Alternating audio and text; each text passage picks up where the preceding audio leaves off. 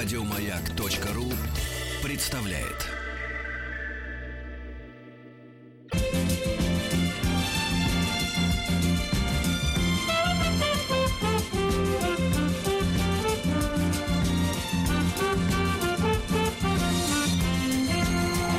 Сергей Стилавин и его друзья.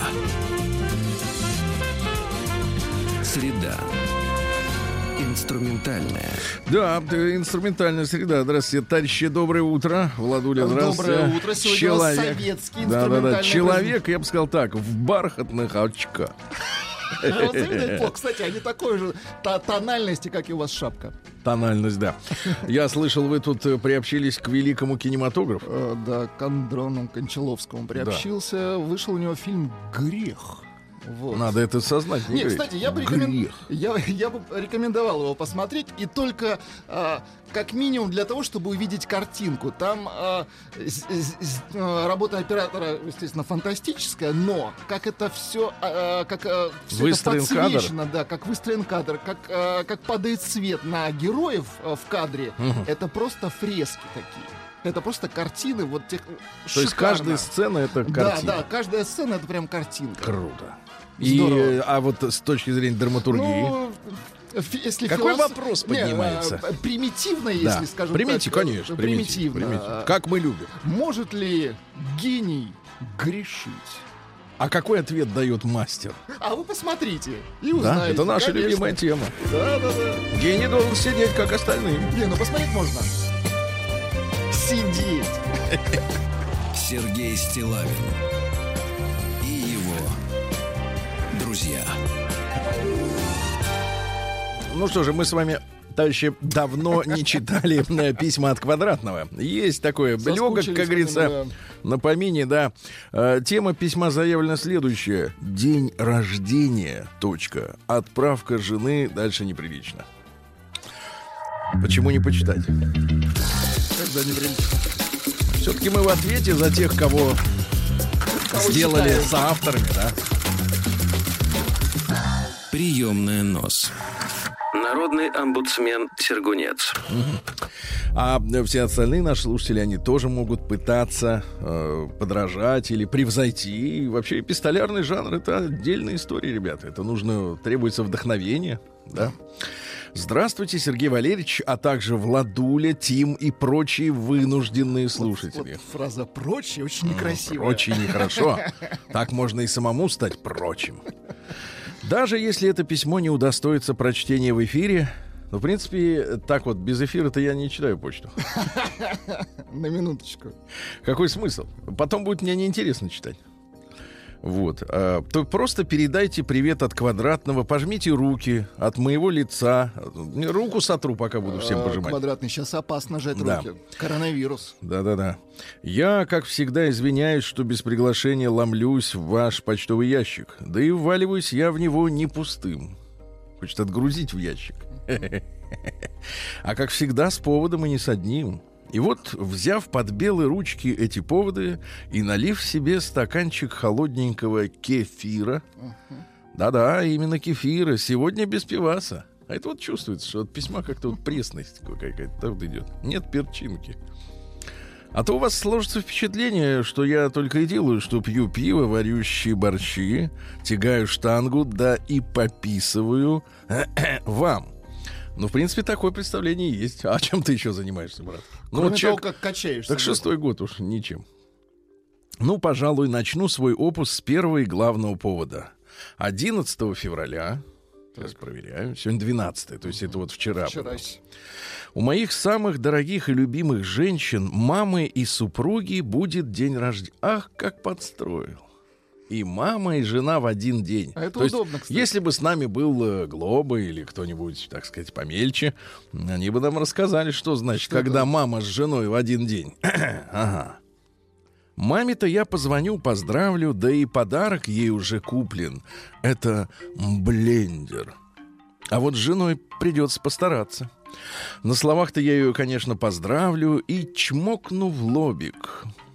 Главное, не наглотаться тонального крема. Ну, Прекратите. А вот с самим подарком нужно будет серьезно пошуршать, поднапрячь свои, так сказать, ну, дальше неприлично, пока благоверная тянет свою рабочую лямку. Вообще, вообще-то он тянет на вашу общую, то есть надо писать нашу рабочую лямку. Во-первых, привести себя в надлежащий вид, побриться, помыться. То есть мужчина думает, что если он при... э, так сказать, то уже подарок. Надеть чистые носки и не забыть перед ее приходом надраить зубы.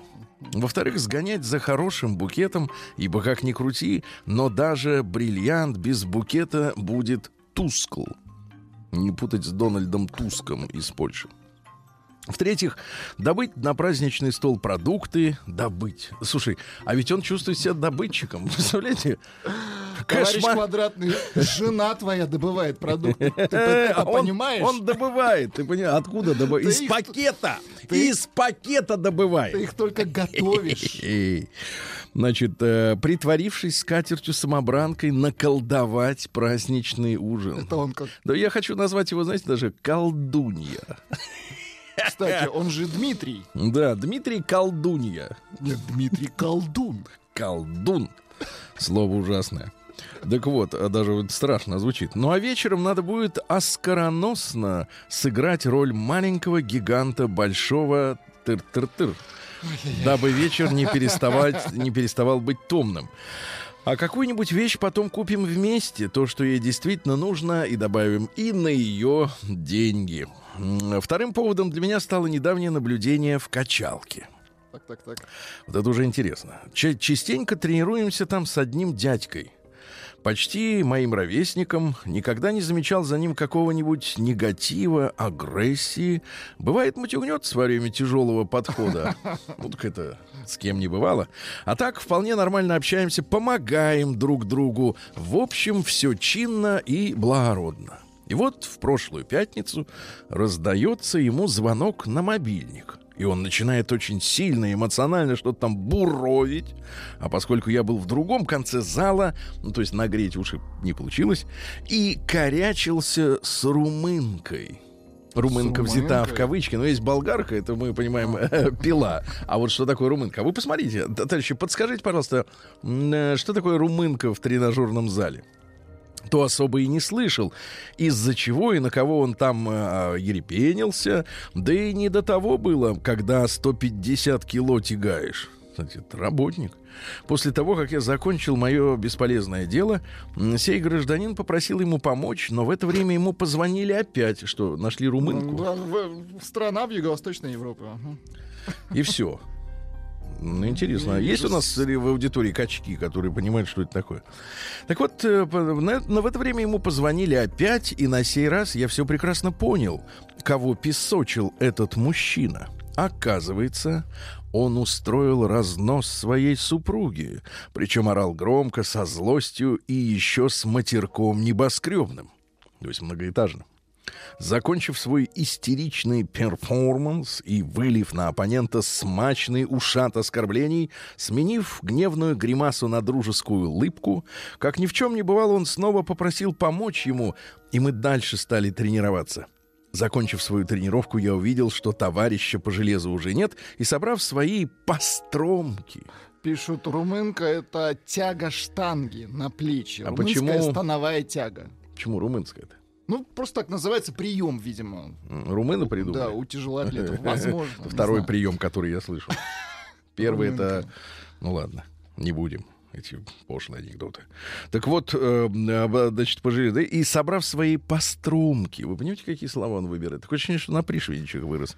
Пошел в раздевалку и обнаружил его там. Мы переодевались. Представляешь, какая это прелесть, какие ароматы. За, после 150, я имею в виду, килограмм.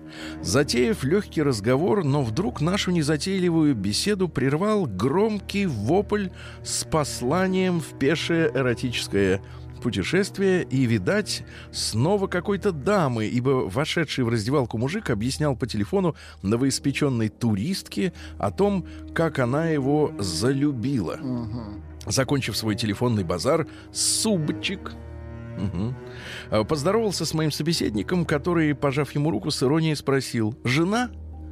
На что вновь вошедший страдалец дал положительный нецензурный ответ, и оба они продолжили дальше, не обращая на меня никакого внимания, как две бабки на заваленке, ну, непонятное слово, может быть, даже матерное, о том, как их бедняжек достали эти жены. Ну а я, собрав свои вещички, немного ошарашенно услышанным, так и удалился, для них незаметным, ибо граждане глубоко погрузились в большую стирку своих жен. И надо сказать, что я до сих пор немного пришиблен. э, Этим. Понимаю, что я тоже не ахти, какой хороший муж, за что иногда вызываю у жены желание погонять меня по кухне скалкой. Представляете? Вот, вот, зачем он качается, чтобы мышечной массой не дать пробить до позвоночника.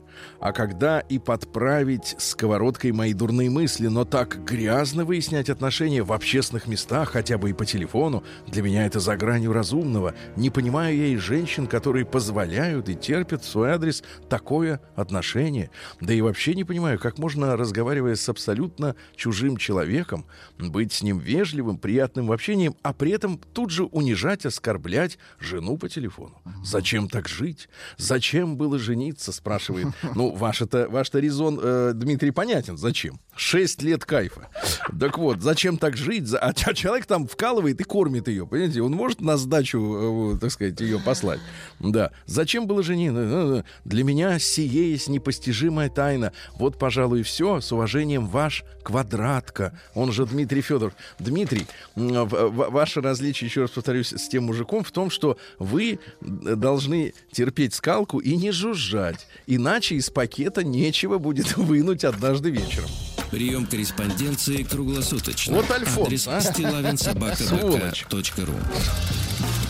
Сволочь. стилавинсобакабк.ру Нет, хоть бы узнал бы, в чем дело-то. Да, я думал, там будет развязка. Так нет же, ушел Фамилия он. Стилавин 2 Л. А вот реакция на вчерашний э, очередной звонок от нашего Вячеслава. Вы знаете, да, у нас есть Вячеслав. Он антинароден до мозга костей. Да, да, да, да, да. Олигарх. И вот э, Роман, ему 43 года из Петербурга, взялся откомментировать. Добрый день, Сергей и подельники. Респект всем участникам шоу. Э, Слушаю вас в подкастах. Ну, это значит э, не А, сейчас, позже. а позже. Ну, я позже подойду. Пишу это послание к вашему съезду под девизом «Накопилось» или «Обо всем понемногу». Хотелось бы отметить, как сильно прибавил Вячеслав Брунелли Кочинелли. Последнее время очень складно звонит Фасолевый.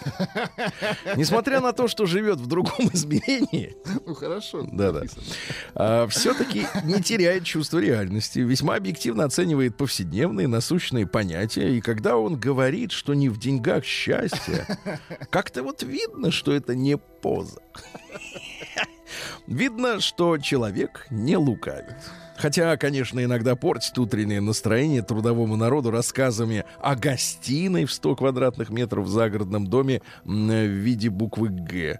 Э, Помню, в школе в День учителя ученики старших классов проводили уроки, замещая учителей. Вот бы нам подобный праздник, День миллионщика. Я бы с удовольствием подменил Славу на денек-другой в его гостиной.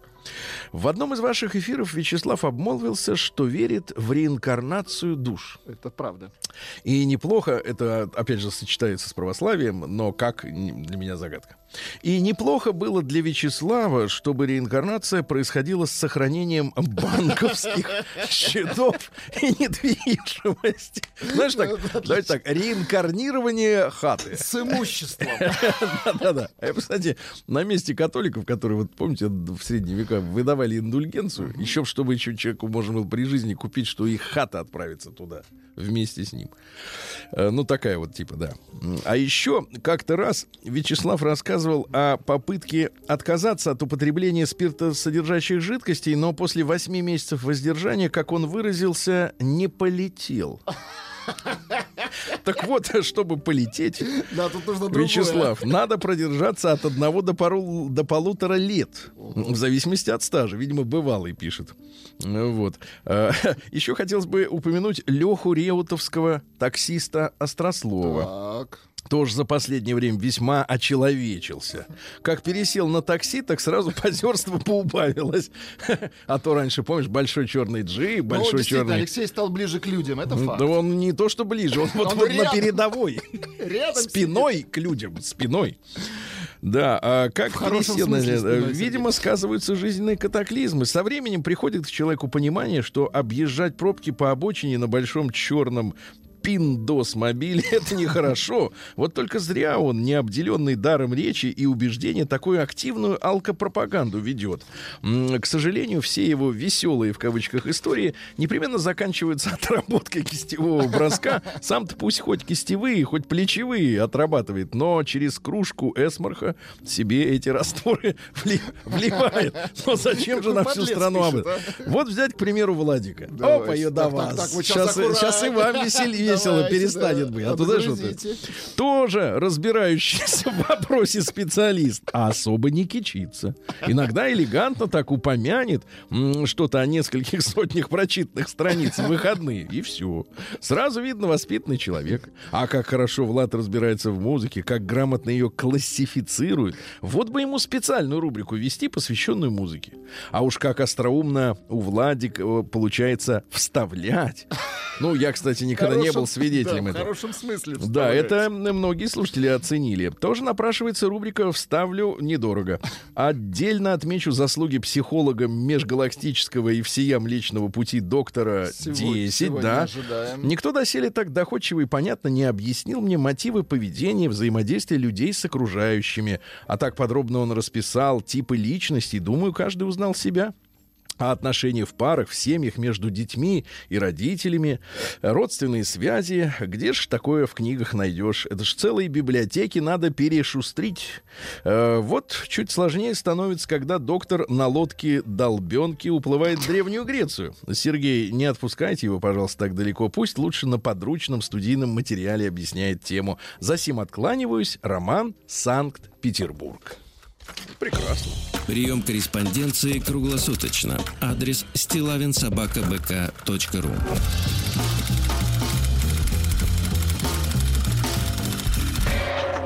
Фамилия Стилавин 2 Л. День дяди Бастилии пустую прошел. 80 лет со дня рождения. Ух ты, а ей уж 80.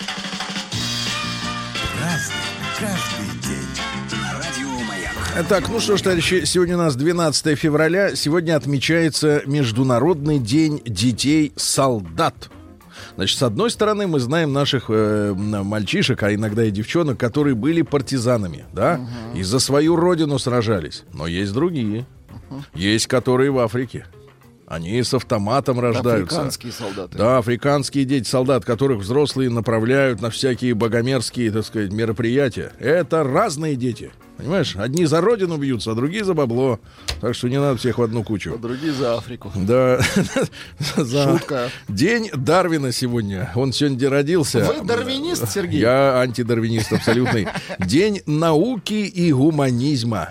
Гуманизма. А теперь прибавился еще и трансгуманизм. Да, уйдем в вечность на жестком, непонятно. на жестком диске, да. Э, Международный день брачных агентств сегодня. Это предложили украинцы. Но дело в том, что на Украине, к огромному моему искреннему сожалению, один из ходовых товаров это женщин. Э, На экспорт, да. Это очень печально, если честно. Да, Дальше. День рождения Абрама Линкольна. А то у нас, знаешь, начинают Авраам. Абрам. Эбрахам. Да ну вот это еще ты давай. Ага. Вот. Э, Праздник отмечали, кстати, у них официально до середины 70-х. Вот. А потом официально совместились с первым э, президентом Вашингтоном. Это, Вашингтоном это стало днем президентов. Вот. Но вы помните, что Линкольн наступил на горло рабовладельцам, он отменил рабство. э, Рабство отменил. Вот. Когда у каждого гражданина США появилось право получить участок земли, это homestead, ну, в советской историографии называлось гамстедом. Вот. А, Короче говоря, каждый гражданин получал участок, да. Э, Гамстед был установлен, э, остановлен в 76 году, кстати говоря, за исключением территории Аляски, где до 86 года мог каждый гражданин подойти и говорить, дайте мне кусок тундры. Да, ну и сегодня Васильев день, э, также называется праздник трехсвятием. Э, Говорят, что именно сегодня начинается звериный свадебник. Звери Звериный, начинают биться за женщин, за женщин женщин-зверей, естественно, да-да-да. Кстати, а вы слышали прогноз, что уже через несколько недель весна наступит в, Сирии, Да ладно. в центре России? Да-да-да. То есть, э, в принципе, я так понимаю, март, март мы встретим Зима уже с, с листвой. Да? Земля, э, зима не начавшись, уже заканчивается, да. Так вот, снегирь, если щебечет скребучим голосом, скребучим. А, Значит, будет в юго.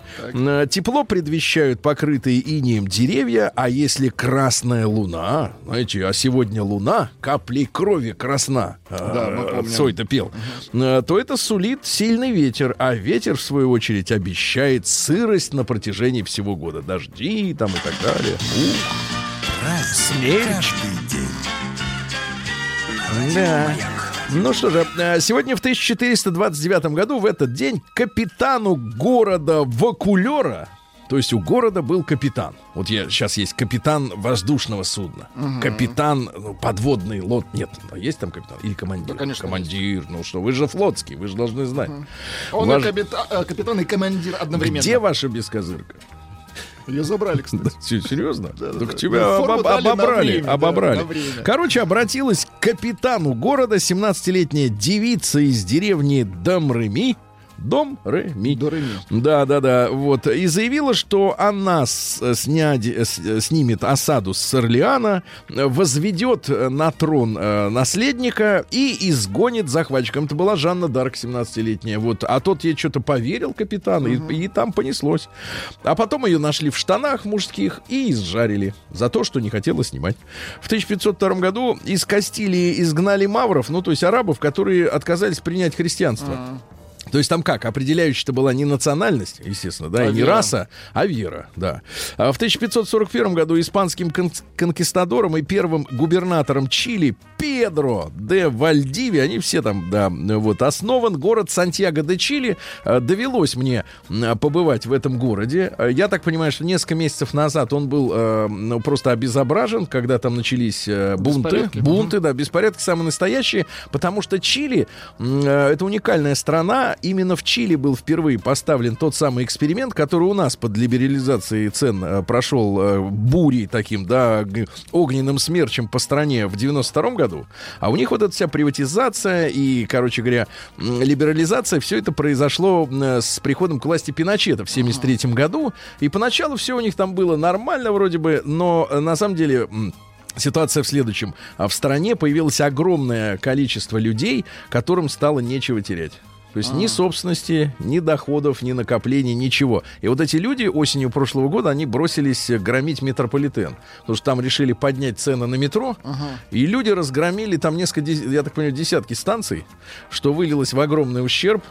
Ну вот. А в принципе, Чили очень красивая страна. Очень красивая, но они вот... э, они пошли по пути Гайдара и Чубайса раньше, чем пошли по этому пути сами, товарищи наши. Ага. В 1572 году Джон Дон, э, английский поэт и богослов, который побывал и узником Тауэра, ну, то есть в тюряге сидел, и настоятелем собора Святого Павла. То есть вот видите, как можно из... из так, и так. Да, да, да. Стихи. Давайте. Стихи есть. Вот, пожалуйста. Я не из тех, которым любы одни лишь глазки, щечки, губы. Ишь ты. Нормально? Да. И не из тех я, чья мечта одной души лишь красота. Их жжет огонь любви, ему бы лишь топливо. Их страсть проста. Зачем же их со мной равнять? Пусть мне взаимности не знать. Я страсти суть хочу понять. В речах про высшее начало одно лишь «не» порой звучало. Вот так и я скажу в ответ на все, что любо прочим, нет. Себя мы знаем слишком мало. Ох, кто бы мне открыл секрет? Ничто. Оно одно, видать, покой и благо может дать, пусть медлю мне не опоздать. Ну, складно. И переводчики Перевод хорошие. хороший, и переводчики да, да. хорошие, да. А в 1709 году в строящемся э, Санкт-Петербурге подняли восстание негры, специально закупленные в Африке в качестве рабов для Так. возведения нашей новой северной столицы Российской так. империи. Негры восстали из-за холодрыги. Влажный мороз был слишком суровым испытанием для славных сынов Черного континента. Рабы так ловко орудовали своими цепями во время восстания, что в первый же день захватили весь центр центр города. Так. А, так что пришлось вызвать на подмогу кавалерию из Великого Новгорода. Напуганный царь Петр, который хорошо помнил восстание стрельцов, распорядился с неграми договориться о перемирии, выдал им всем валенки, армейские шинели, а в марте продал с большим дисконтом на плантации Северной Америки. Ничего себе. Вот такая история у нас А была. мог, мог бы головы рубить неграм. Но рука не поднялась. Да. В 1797 впервые исполнен написанный Иозефом Гайдном. Гайдном гимн. э, Теперь внимание, сейчас. Так. Боже, храни Кайзера. Это гимн Австро-Венгрии. Да. Gott erhalte Franz den Kaiser, unseren guten Kaiser. нравится всё Franz, немецкое, да? Hoch als Herrscher, Немецко-австрийское. hoch als Weiser, steht er in des Ну, как вы понимаете, запись не тех лет, а уже после того, как Австро-Венгрии не стало. В 1799 в Питере основана медицинская хирургическая академия, замечательная, да. А в 1809 э, вот как раз Чарльз Дарвин родился. Но мы о нем все знаем. Э, На корабле ездил, потому что что-то его Наблюдал, в голову да, ударило, говорит, а вот я придумаю свою теорию. Значит, э, давайте цитаты. Мужчина превосходит женщину глубиной мысли. А то всем, знаешь, кажется, что Дарвин, он очень прогрессивный. Ну, чтобы люди не забывали все-таки, что он был мужиком, а время тогда было такое, оно как бы правильное время-то было, да, Владик? Ну, нам так кажется, по крайней мере. Мужчина превосходит женщину глубиной мысли, Так. силой воображения здравостью рассудка и достигает большего совершенства, нежели она в пользовании своими органами чувств и в ловкости рук. Крыть нечем, как говорится. Дарвин Ну да. сказал, девчонки. Все. Или запись. объяснить происхождение жизни на Земле только случаем, это как бы если бы объяснили происхождение словаря взрывом в типографии. Но это уже, это уже на своем этом э, осле едет, да. А в 1809 в тот же день родился Авраам. Абрам Линкольн, да. Вот, значит, про Абрама что мы знаем? Что-нибудь такого, э, интересно, цитаты. Вот, господи, сколько тут Сколько тут всяких э, подробностей про этого, сколько... Вот э, вы не замечали, кстати говоря, что в наших всяких энциклопедиях, там, дуропедиях, Так. а, ну, просто невероятные по объему статьи про иностранцев и чуть-чуть про наших. Скромные, Да. да? А, так вот, если выпивка и приносит вред, говорил Так, так. Абрам Линкольн, то вред этот проистекает не от употребления плохой вещи, а от плохого употребления хорошей вещи. Ну, кстати, элегантно О, да. написано, И, наконец, брак и не рай, и не ад. Это просто чистилище. Но дело в том, что у них вот эта э, католический-протестантская традиция, э, ну, нам, честно говоря, не очень понятно, что за чистилище. Фильм есть. Вот, с, с другое, известными кажется, артистами, да-да-да. да, но про другое. Ну Вот, э, да. В 1810-м э, Наполеон Бонапарт утвердил новый уголовный кодекс. До 94 года он и действовал. Вот э, совсем 25 лет назад отменили, у- условно говоря. А, построен по принципу запрещено только то, что вредно, а что не запрещено, то разрешено. Вот дурость. Да, помните, в одном из советских фильмов про, э, значит, революционеров-террористов, там, значит, э, Смоктуновский Накинтий играл э, царского чиновника. И он такой э, сидит такой и говорит, а вы знаете, вот в Российской империи э, то, что на бумаге не разрешено, то стало быть запрещено. Совершенно другой подход к вопросам, да? А Женни Вестфален родилась жена Карла Маркса. Женни ее звали, но она на самом деле Йоханна Берта Жули Жени фон Вестфален. Да, да, да, да, да. Вот, но ему было с ней хорошо, а у него папа был богатый, он финансировал вот, э, собственно говоря, его эти- Это удобно. да, это хорошо. Да. Такой вот тоже этакий квадратный своего времени. А в 1861-м Лу Андреас Саламе, это немецкая писательница, одна из самых необычных женщин Европы. Ну, вы знаете, вообще женщины все необычные. У них у каждой есть что-то такое, Изюминка, что да? может удивить. Если не сразу, так э, когда свет погасит, да. Значит, а, значит, она жила с мужем 43 года, и у них не было интимных отношений. Ничего себе. И, наконец, она все-таки вступила э, в интимную связь. тропу. Да, да, ну, хорошо, если скользко. Это оказался, э, значит, Георг Ледебур. Ледобур. Ледобур. Ледо- Ледобур. Бурил, да. Один из основателей социал-демократической партии в Германии. Ну и А, как ей понравилось? да, да, да. Значит, ну и, соответственно, вот, э, и ей э, не понравилось. И она сбежала и от любовника, и от мужа, говорит, Фа- да ну, фуфло. фантастика 43 какая. года, Да, говорит, Ледобур, барахло было, не мужик. Да, или, например, стихи. Давайте. Вот у нее стихи есть. Попробуй подыщи для них сравнение, как будто на ветру они дрожат, но каждый у тебя в руке зажат. А? Красиво. У них в глазах восторг и затемнение полей, которые и в прояснение недолгим летним ливнем дрожат. Они такие тихие, подобны они вещам, и в комнатах жилых, как старые друзья, они беззлобны, себя движением выдать не способны среди предметов новых и былых. Вот вопрос вам, э, Владик, о чем это? Это просто... Да, просто стихи, я понимаю. Мировоззрение ну, вы бережите, берег- берегете, Бережите себя. бережите, бережете мозг. Вот. А береженого Бог бережет, как говорится поговорка, Ну, да? Конечно, удивительная история. А в 1864-м в страшный мороз открыт московский зоопарк. Сегодня вы уже не в страшный. Бедные животные. Да, да. Кстати, на, на данный момент сколько там, знаете, птиц? Вот смотрите, птицы. Тысяча. 302 вида. 302 302 вида вида птиц. только. Да, рыбы 148. Правда, рыб видно хуже, они в воде. кстати, для ресторанов продают рыбу? А, кто? Зоопарк? Зоопарк. Там есть кафе. Но, думаю, уверен, Но что соверш- совершенно другая кухня. День дяди Бастилии пустую прошел. 80 лет со дня рождения. Ух ты, а ей уж 80.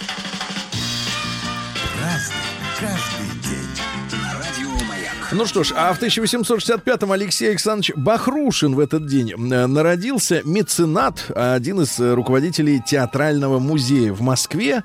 Он успел вот в 13 году, еще до революции, безвозмездно передать все свое собрание Петербургской академии наук. Потом случилась революция, он побежал к Ленину. Вот, а Ленин э, говорит, отлично, говорит, тут же музею присвоили имя основателя, то есть при жизни, вот уж он до 29 года должен. А сам Бахрушин назначен пожизненным директором. Ну, в общем, в принципе, все нормально. Ну, избежал, да. избежал конфискации. Все отдал сам.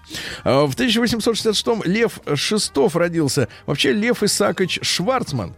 Но, э, говорит, буду Шестов. Значит, философ-экзистенционалист. Ничего Вот знаете, себе. да, что такое экзистенциальный? Это, например, вот эм, э, Израиль есть экзистенциальный враг Ирана. Ах, вот. То есть вот по жи- это по переводе на русский язык по жизни. То есть ничего не может это изменить, это по жизни. Значит, цитаты следующие, ну, мысли. Выдвижение на первый план конкретной человеческой жизни связано с ее трагизмом. Обычная, ровная, сытая жизнь никого не колышет. Понятно? Только трагизм. Всё, только трагедия. В 1877-м Луи Рено родился. Это французский э, промышленник-автомобилист. Ну, замечательные автомобили. Вот единственное, что бедолага угодил в тюрягу по обвинению в коллаборационизме, потому что помогал своим э, автомобилями и Гитлеру. Вот. А, Не верил в то, что мало война по-другому обернется. да. Периодически его наследники судятся с французским государством, вот, требуют обратно. Не дают, не дают. То есть вот Рено это вот государственный автопром сейчас э, Ну, его французский. приватизировали. ага. Да. Не наоборот. Раз Да, приватизировали. да, да, да, да, национализируют. А в 1881 Анна Павлова родилась, наша балерина. Ну, тяжелой судьбы, да, она была очень популярной и до революции, и, и, и после. В честь нее, вы знаете, назван даже десерт, она производила фурор. Очень непростая жизнь. Вот, ей пришлось э, помыкаться после, конечно, э, наших событий, потрясений. В 1884-м Йохан Лайдонер родился. Как Йохан? А вот так, эстонский генерал и главнокомандующий силами обороны и председатель эстонского олимпийского комитета, на минуточку. Да-да-да-да-да. Вот, э, когда советская власть пришла, ему припомнили походы на Петроград вместе с Юденичем, но он Ай-яй-яй. защищал империю, да, который присягнул. Э, Подавлял выступления таллинских рабочих, устраивал переворот. Э, Вот. Ну и когда началась война с Германией, он был арестован, его бросили в тюрьму. э, Вот. И говорят, что вплоть до смерти во Владимирской специальной тюрьме. Вот так вот, в 53 году. А, Первая жертва автокатастрофы в 1898-м Генри Линдфельд разбился на своей тачке. Ну, вы понимаете, тогда ни подушек не было безопасности, ни ремней, Ни и кузова были, ну, в общем, естественно. А В 1908 году в Нью-Йорке на площади Таймс-сквер был дан э, старт первым автогонкам а, вокруг земного шара. Они и по России проехались, в принципе, да. И не все э, проехали, потому Не что... все да, доехали. Да, да, да, дороги у нас хорошие были всегда. Для гонок. В 1908 году в Англии опубликован закон, согласно которому подвергался штрафу каждый, кто давал детишкам курить. вот правильно. то, что детишкам курить не надо.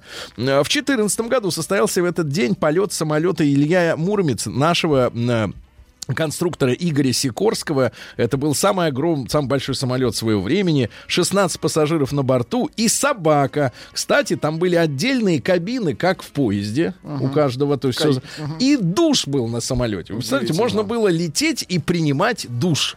Это круто. Сейчас, я не знаю, в первом классе есть у каких-нибудь у Эмиратов возможность принять ванну? Сомневаюсь. Ну, на борту номер один наверняка Ну, есть душ, да. а вот для таких, которые по билетам. В шестнадцатом году Готлиб Михайлович Ранинсон, замечательный актер театра и кино, ну, вечно играл, так сказать, в- король эпизода, я так скажу, король эпизода. В 24 году в Нью-Йорке в сопровождении оркестра Пола Уайтмана впервые исполнено одно из самых известных джазовых произведений Гершвина а, «Блю Рапсодия». Рапсодия на Голубая рапсодия. Миди исполнение. Ну, Да, да. Исполнение на дешевых клавишах. Да, в 26 году Ольга Борисовна Воронец, певица, исполнительница русских народных песен. Да, есть у нас? Есть. да. Деревня моя, Очень хорошо. деревянная дальняя, Деревянная дальняя. Да, Очень нет, ну давайте послушаем чуть-чуть. Ну что? Понимаю, вы не в таких условиях выросли, но тем не менее, очень уважайте. нравится, Да, в очень. 27 году Вениамин Давыдович Дорман, наш кинорежиссер, ну, сериал целый вышел под, э, с его помощью и с его непосредственным участием «Ошибка резидента. Судьба резидента. Возвращение резидента», да, с Георгием Джоновым. Прекрасное кино. «Пропавшая экспедиция», «Земля до востребования». Ну, в общем, да. В 33-м Бруно Оя, эстонский актер в фильме «Никто не хотел умирать». Его видели. Гюли Чохели, грузинская певица в 35-м. Нас. Да, да, да, да. Да-да, пропал покой, душа болит.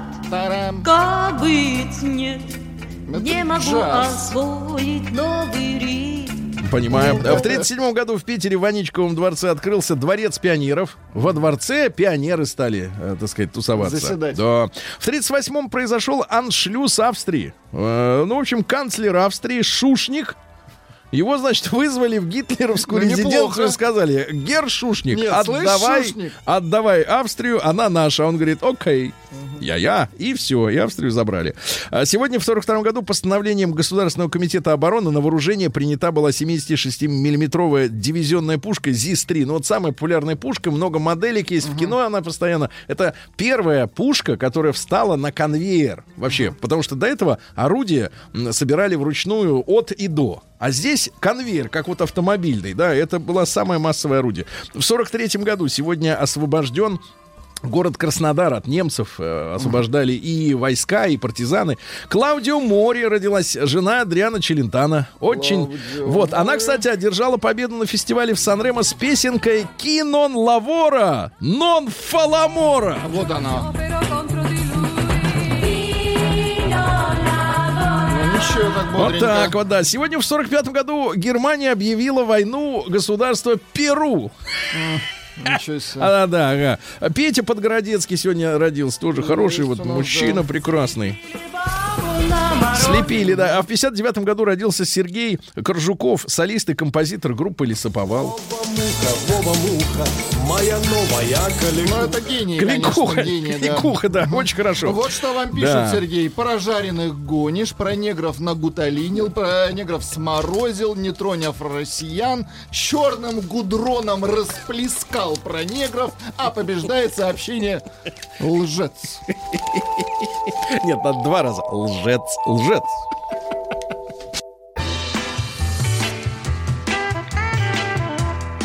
Сергей Стилавин и его друзья. Среда.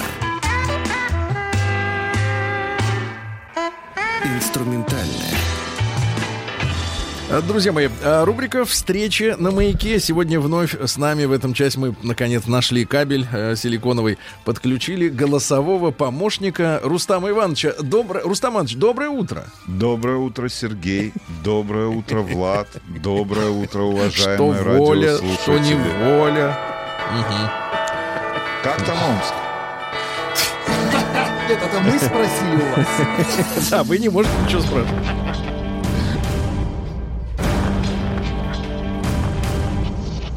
Новости региона 55. Жителю Омска вот как-то вот не продали абонемент в фитнес-клуб по акции из-за его слишком большого веса. Представляете, какой Из фашизм, серии а? нет, такого не потянет. Нет, ну что Вы за... когда в последний раз были в фитнес-клубе, дядя Сереж? Вы имеете в виду, когда я последний раз мылся там, как вы? Через, вы через дорогу ходите мыться. Я понимаю, нет, да очень давно. Очень давно, да. А, серийный вор из Омска выдал себя слежкой за полицией.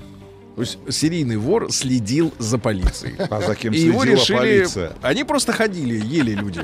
Вот.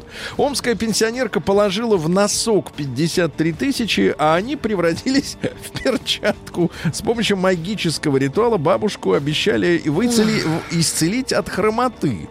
Но в итоге у нее есть только перчатка. Кстати, неизвестно, кожаная или какая.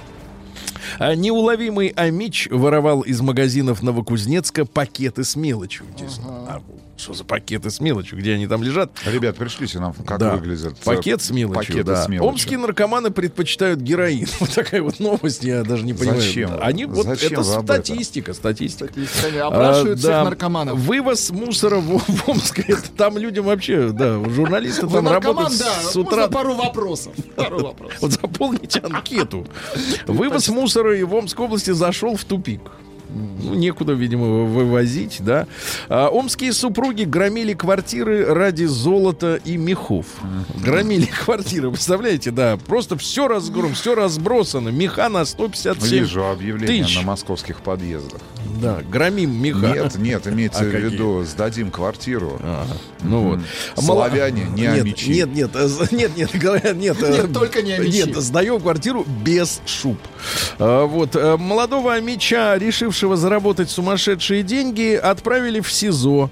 Он попался на проспекте Мира. А, Когда показал содержимое своих карманов, стало ясно, что свободы ему больше не видать. Там был порошок. В Омской области утроилось количество волков. Все они местные, амичи. В Омске Да. жить по волчьи выть. А я смотрю, вы нагнетаете. Да-да-да. Дальше. В Омской колонии выбрали самую красивую девушку. В Омской Есть колонии поселения. А вы давайте найдите. Поселение номер 13 прошел Это мужчина. первый этап всероссийского кон. Первый этап прошел по этапу. Значит, Как 6... называется конкурс? Мисс Мисс, э, КП-13. Не комсомольская правда, а колония поселения. девушка прошла- КП-13. Почему Мисс- 13? Ей э, номер Мисс 13. КП Россия тогда? Нет, мисс кафе 13. Это коте- не коттеджный поселок, Ми- ми- Мисс кстати. колония. Да-да-да, значит, Вот, смотри. Хорошо, кстати, мисс Ми- колония. Значит, смотрите. э, На первом испытании под названием «Визитная карточка» учи- участницы представили себя жюри и зрителям. А После этого девушки показали свои таланты в танце, в театральной постановке, литературные номера. Э, Вот. э, Далее в состязании «Моя страна» участницы поведали о городах, видимо, где орудовали. Вот. Завершилось мероприятие конкурсом «Хозяюшка». Они пекли. Пекли. Победительницей стала Ирина Белик. Ирина Белик, мисс КП-13.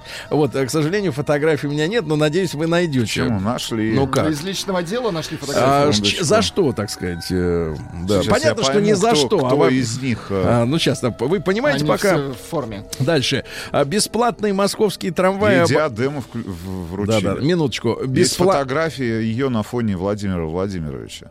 Ну, это как-то А, не вот, вот- очень. Вот, какая победа была. Да, да. значит, смотрите, бесплатные московские трамваи обойдутся Омску в 5 миллионов рублей. М, Вот. а В Омске можно купить медицинскую маску и за 18 копеек, и за 15 рублей. Ну, это для у богатых Это свои причуды. рынок, да. А В Омске открылась школа пчеловодов. Да-да-да. Вот. э, Откровениями поделился мужчина по вызову из Омска. Э, Цитата следующая. Мужьям предложить стесняются, а со мной пробуют. Вот видите, как э, разнообразно живет Омск. Весело. Сергей Стилавин Ирина Белик. и его Ну, Друзья, вы просто не Тут описали, публи- тут на, публикуют. на кого похожа-то она? Тут публикуют фотографии предыдущих победительниц этого конкурса. А он Ну, многолетний? Да, и а кто в статьи. 85-м победил? Например, из статьи 76-м. Ну. Виктория Дакунина за взлом 138 статья УК РФ. Так, так, отлично. От- А за что сидели вы? Давайте тему дня. Да, хотите? Отличная тема. Да, да вам нечего сказать. Ну ладно. А, В Калининграде разгорелся скандал из-за камеры в кабинете гинеколога. Мгм. Житница Калининграда Катя обратилась в региональный Минздрав. Э, Она рассказала, что придя в женскую консультацию роддома номер 4, э, раздевшись, заметила видеокамеру, установленную напротив кушет. Но камеру трудно скрыть, они все еще большой размер имеют. Вообще, говорит, это достаточно интимный момент. Я не хотела сниматься, но идет проверка. Идет проверка. А, Россияне рассказали о способах уснуть в самолете. Да спать надо хотеть, вот и все, и вот и уснете. Кстати говоря, AirPods Pro от Да. компании Apple реально дают вам возможность в тишине провести Да. часть полета. А жительница Тулы рассказала, рассказала о колбасе, которая взорвалась на столе, аж нож отскочил от нее. Колбаса Резала взорвалась? Да, Что да, да. же было в этой колбасе? Да, дело в том, что колбасное изделие подходило к концу срока годности. Уже оно набирало в себе все соки, То да. есть она начинала И вот. Лена, жительница Тулы, Лена, купила в сетевом магазине колбасу, но на следующее утро про продукт взорвался в поселке Хомяково. Это Прям было все куплено, да-да-да. А, После того, как ошмети разлетелись, я почувствовала кислый вкус. Слушайте, ну хорошо не во рту взорвалась. Э, Колбаса. Да. А могла и не во рту, могла и потом. Извините. Белорус в женском платке притворился заминированным, чтобы обратить на себя внимание. Хорошо. В России появились кафе и заправки, где можно расплатиться лицом. Да вы что? А по... Мгм, давайте так. А, в России домашняя собака загнала на дерево ле- редкого леопарда. Слушай, Ничего звери себе. вообще нюх потеряли, да. А, в России могут начать принудительно лечить от алкоголизма, Владик. так, так, да, хорошо. да, да, да, да, уже внесено, так сказать, предложение. А, россиянин, а, ну это на завязку. А, в России появится альтернатива ипотеке. Сейчас разрабатывается программа строительства некоммерческого социального арендного жилья для тех, у кого доходы ниже среднего. Очень хорошо. Власти Архангельска установили дорожный знак «Позвони маме». Вот как, да. Хороший. Ну и, наконец, э, хорошая новость из Давайте. Нижнего Новгорода. Ну, вообще, Нижний прекрасный город, там красивые женщины, там э, мужчины в э, Адидасе, э, так сказать, Да. черном ходят, э, да, на автозаводе. Так вот, в Нижнем Новгороде полиция проверку про- проводит по факту э, выгула девушки на цепи в БДСМ наряде. А кто-то, блогер Молодцов, значит, разместил э, кадры, где видно, что женщина в БДСМ наряде на цепи гуляет по городу. Это что такое? Это как? Она так видит. Это, это хорошо или плохо? Давайте первый вопрос. Прислали фотографию. А, И жизнь. В конкурсе участвовало всего 5 женщин, 6 женщин. Шесть женщин, да, но каких? Ученые, Прекрасно. новость месяца. Ученые научились сгибать алмазы. Вот и все. Может быть, загибать. Согнули, да. Ученые развенчали миф о качественной близости в браке. Есть распространенный миф, что супруги, состоящие в браке, получают больше удовольствия, чем те, которые только начали которые за деньги. встречаться. Нет, просто встречаться, Владик. За деньги не то. Немецкие ученые рассказали, можно ли пить повторно вскипяченную воду. Вы знаете миф о том, что нельзя пить повторно вскипяченную? Есть такой миф, Да, да. Оказывается, немцы говорят, можно. Можно. Немцы? Повторно Немцы говорят, можно. Можно верить. Российские ученые предложили бороться с раком в- при помощи ржавчины. Вот и это тоже окислы всякие, да. Эксперты посоветовали укреплять здоровье объятиями. А, друзья мои, бесплодие мужчин связывают с приемом обезболивающих. Ну, мы в качестве обезболивающих используем книгу. Да, да, да. Да. Напитки. А Зеленохвостые воробьиные попугаи дают своим птенцам имена. Вот, отлично. Ну и, наконец, новость. Нет, вот новость Давайте. года. Вот она, да.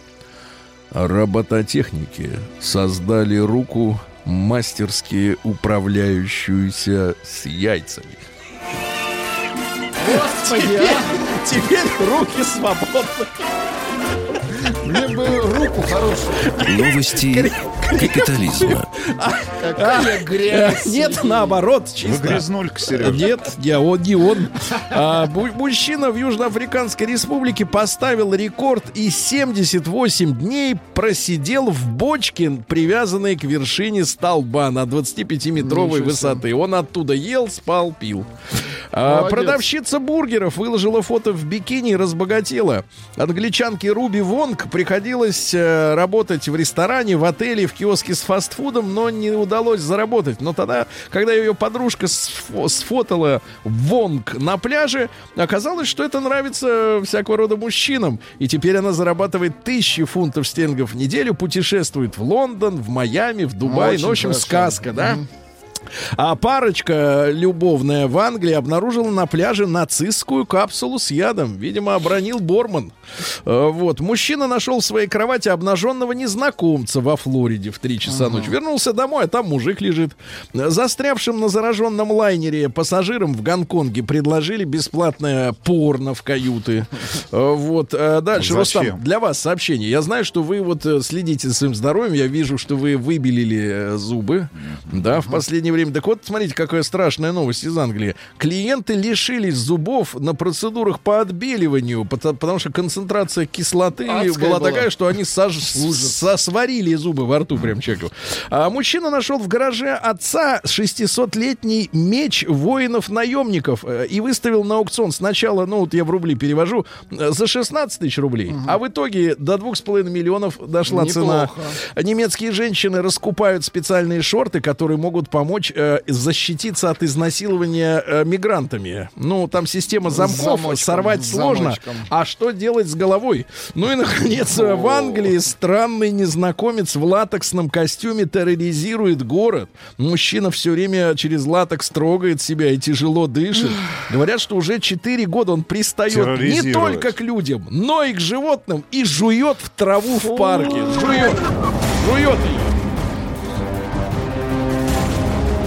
Вот козел. Вы на Ирину Белику хотите посмотреть? На кого? А, прислали, можете посмотреть. Сейчас, сейчас посмотрим. Классно. Только оборудование выключим. посмотрим. Россия криминальная. А, ну что же, Россия. Итак, в Великом Новгороде украли камеры видеонаблюдения из подземного перехода. И даже, вот я так понимаю, не записать не удалось тех, кто это сделал. Как повесили-то, что вот, да. А, полиция задержала москвича, который устроил драку из-за танцев в кафе. А, мужчина, другой потерпевший, услышал хорошую музыку и начал танцевать. Что за музыка играла в ну, московском наверное, кафе? как вам нравится, да? R&B. Так вот, а после чего ему прилетел удар кулаком в лицо, сломан нос и все зубы. Ну, не все, а передние. Аферисты с чудо-одеялом обманули сотни россиян. Предлагают э, э, на матрасник за 90 тысяч рублей, который сделан в Австрии, в Германии и Швейцарии одновременно. А, вот, надо спать, и все болезни уйдут. Э, бессонница, гипертония, рак, все уходит. 90 тысяч за на матрасник. Дальше. Э, оголодавший житель Маслянина украл у сибиряка 8 килограммов фарша.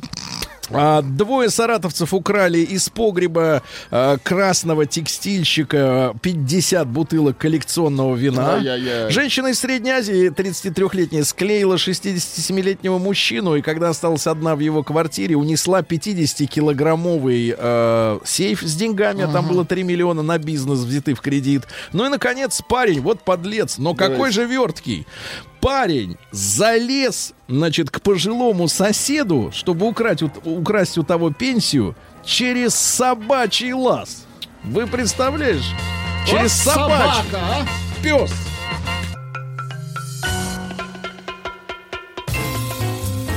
Сергей Стилавин и его друзья. Среда. Инструментальная. Друзья мои, сегодня да, отечественного производства электронная и просто музыка, да. инструментальная у нас в программе. А, так вот, э, друзья мои, пощечина прилетела. Нашему так. обществу прилетела пощечина. От кого? Да, от, от Минздрава прилетела. От Минздрава. Минздрав считает каждого третьего россиянина Так, так, так. алкоголиком. Вот так, алкоголиком. Да, да, да, да, да. Давайте-ка мы сегодня вот об этом поговорим. Давайте, давайте только не обижаться на, на правду, а говорить о ней честно. Давайте так. Давайте так. М1 на 05533 со словом маяк. Э, СМС-ка. Значит, если вы алкоголь. У вас есть проблемы с алкоголем? Проблема есть. М2 нет. Ну и большой разговор. Как соскочить с алкогольной иглы? Вот ваш опыт. Давайте сегодня поделимся. Как заменить... Наработочки. Да, чем заменим, товарищи? Давайте соскакивать.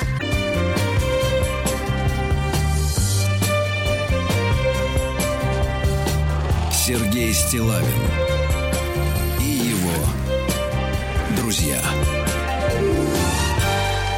Друзья мои, итак, э, Минздрав считает каждого третьего россиянина алкоголиком. 30% э, и это, это большой удар по самооценке, правда? Давайте рассчитаемся в Сейчас, студии. сейчас, сейчас, рассчитаемся. Кто будет да. третьим? У меня есть прекрасные медицинские признаки. А, Сейчас мы опри- поможем Хорошо. определиться, ребят. Только, пожалуйста, давайте только честно ответьте, да? М1 на 05533 со словом маяк. У вас есть проблемы с алкоголем? Ну, то есть, например, как мы это определяем? Не то, что вас там штормит с утра, а что вы получаете, например, предъявы от близких. Например, «Папа, не пей!»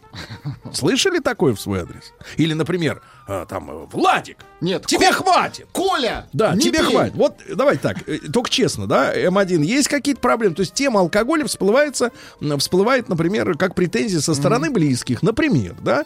М2, честно, нет, вообще никаких проблем нет. Значит, давайте, не, у нас есть три стадии алкоголизма, мы должны в нем, в этом разобраться, да, а потом ваши звонки, как вы преодолели. Давайте в позитивном Будем ключе, да. лечить вас. Значит, смотрите, первая стадия алкоголизма.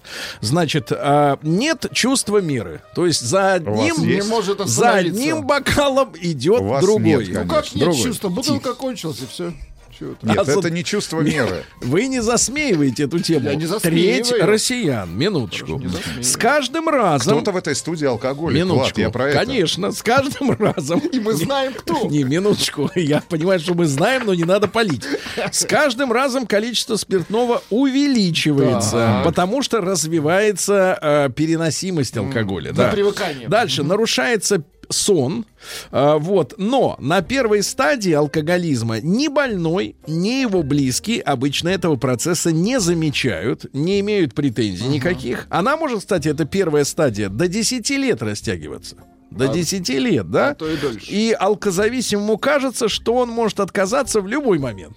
Да я хоть сейчас. Просто не, не вижу смысла. Если выпью, то хоть сейчас откажусь, правильно? Дальше. Вторая стадия уже, уже серьезнее, уже серьезно. Во-первых, желание выпить приоритетно и непреодолимо. И непременно Что вы на сейчас меня выпить. То смотрите. есть приоритетно, я имею в виду. Дальше. Определяется максимальное потребляемое количество. То есть порог верхний это до полутора ли- литров за раз?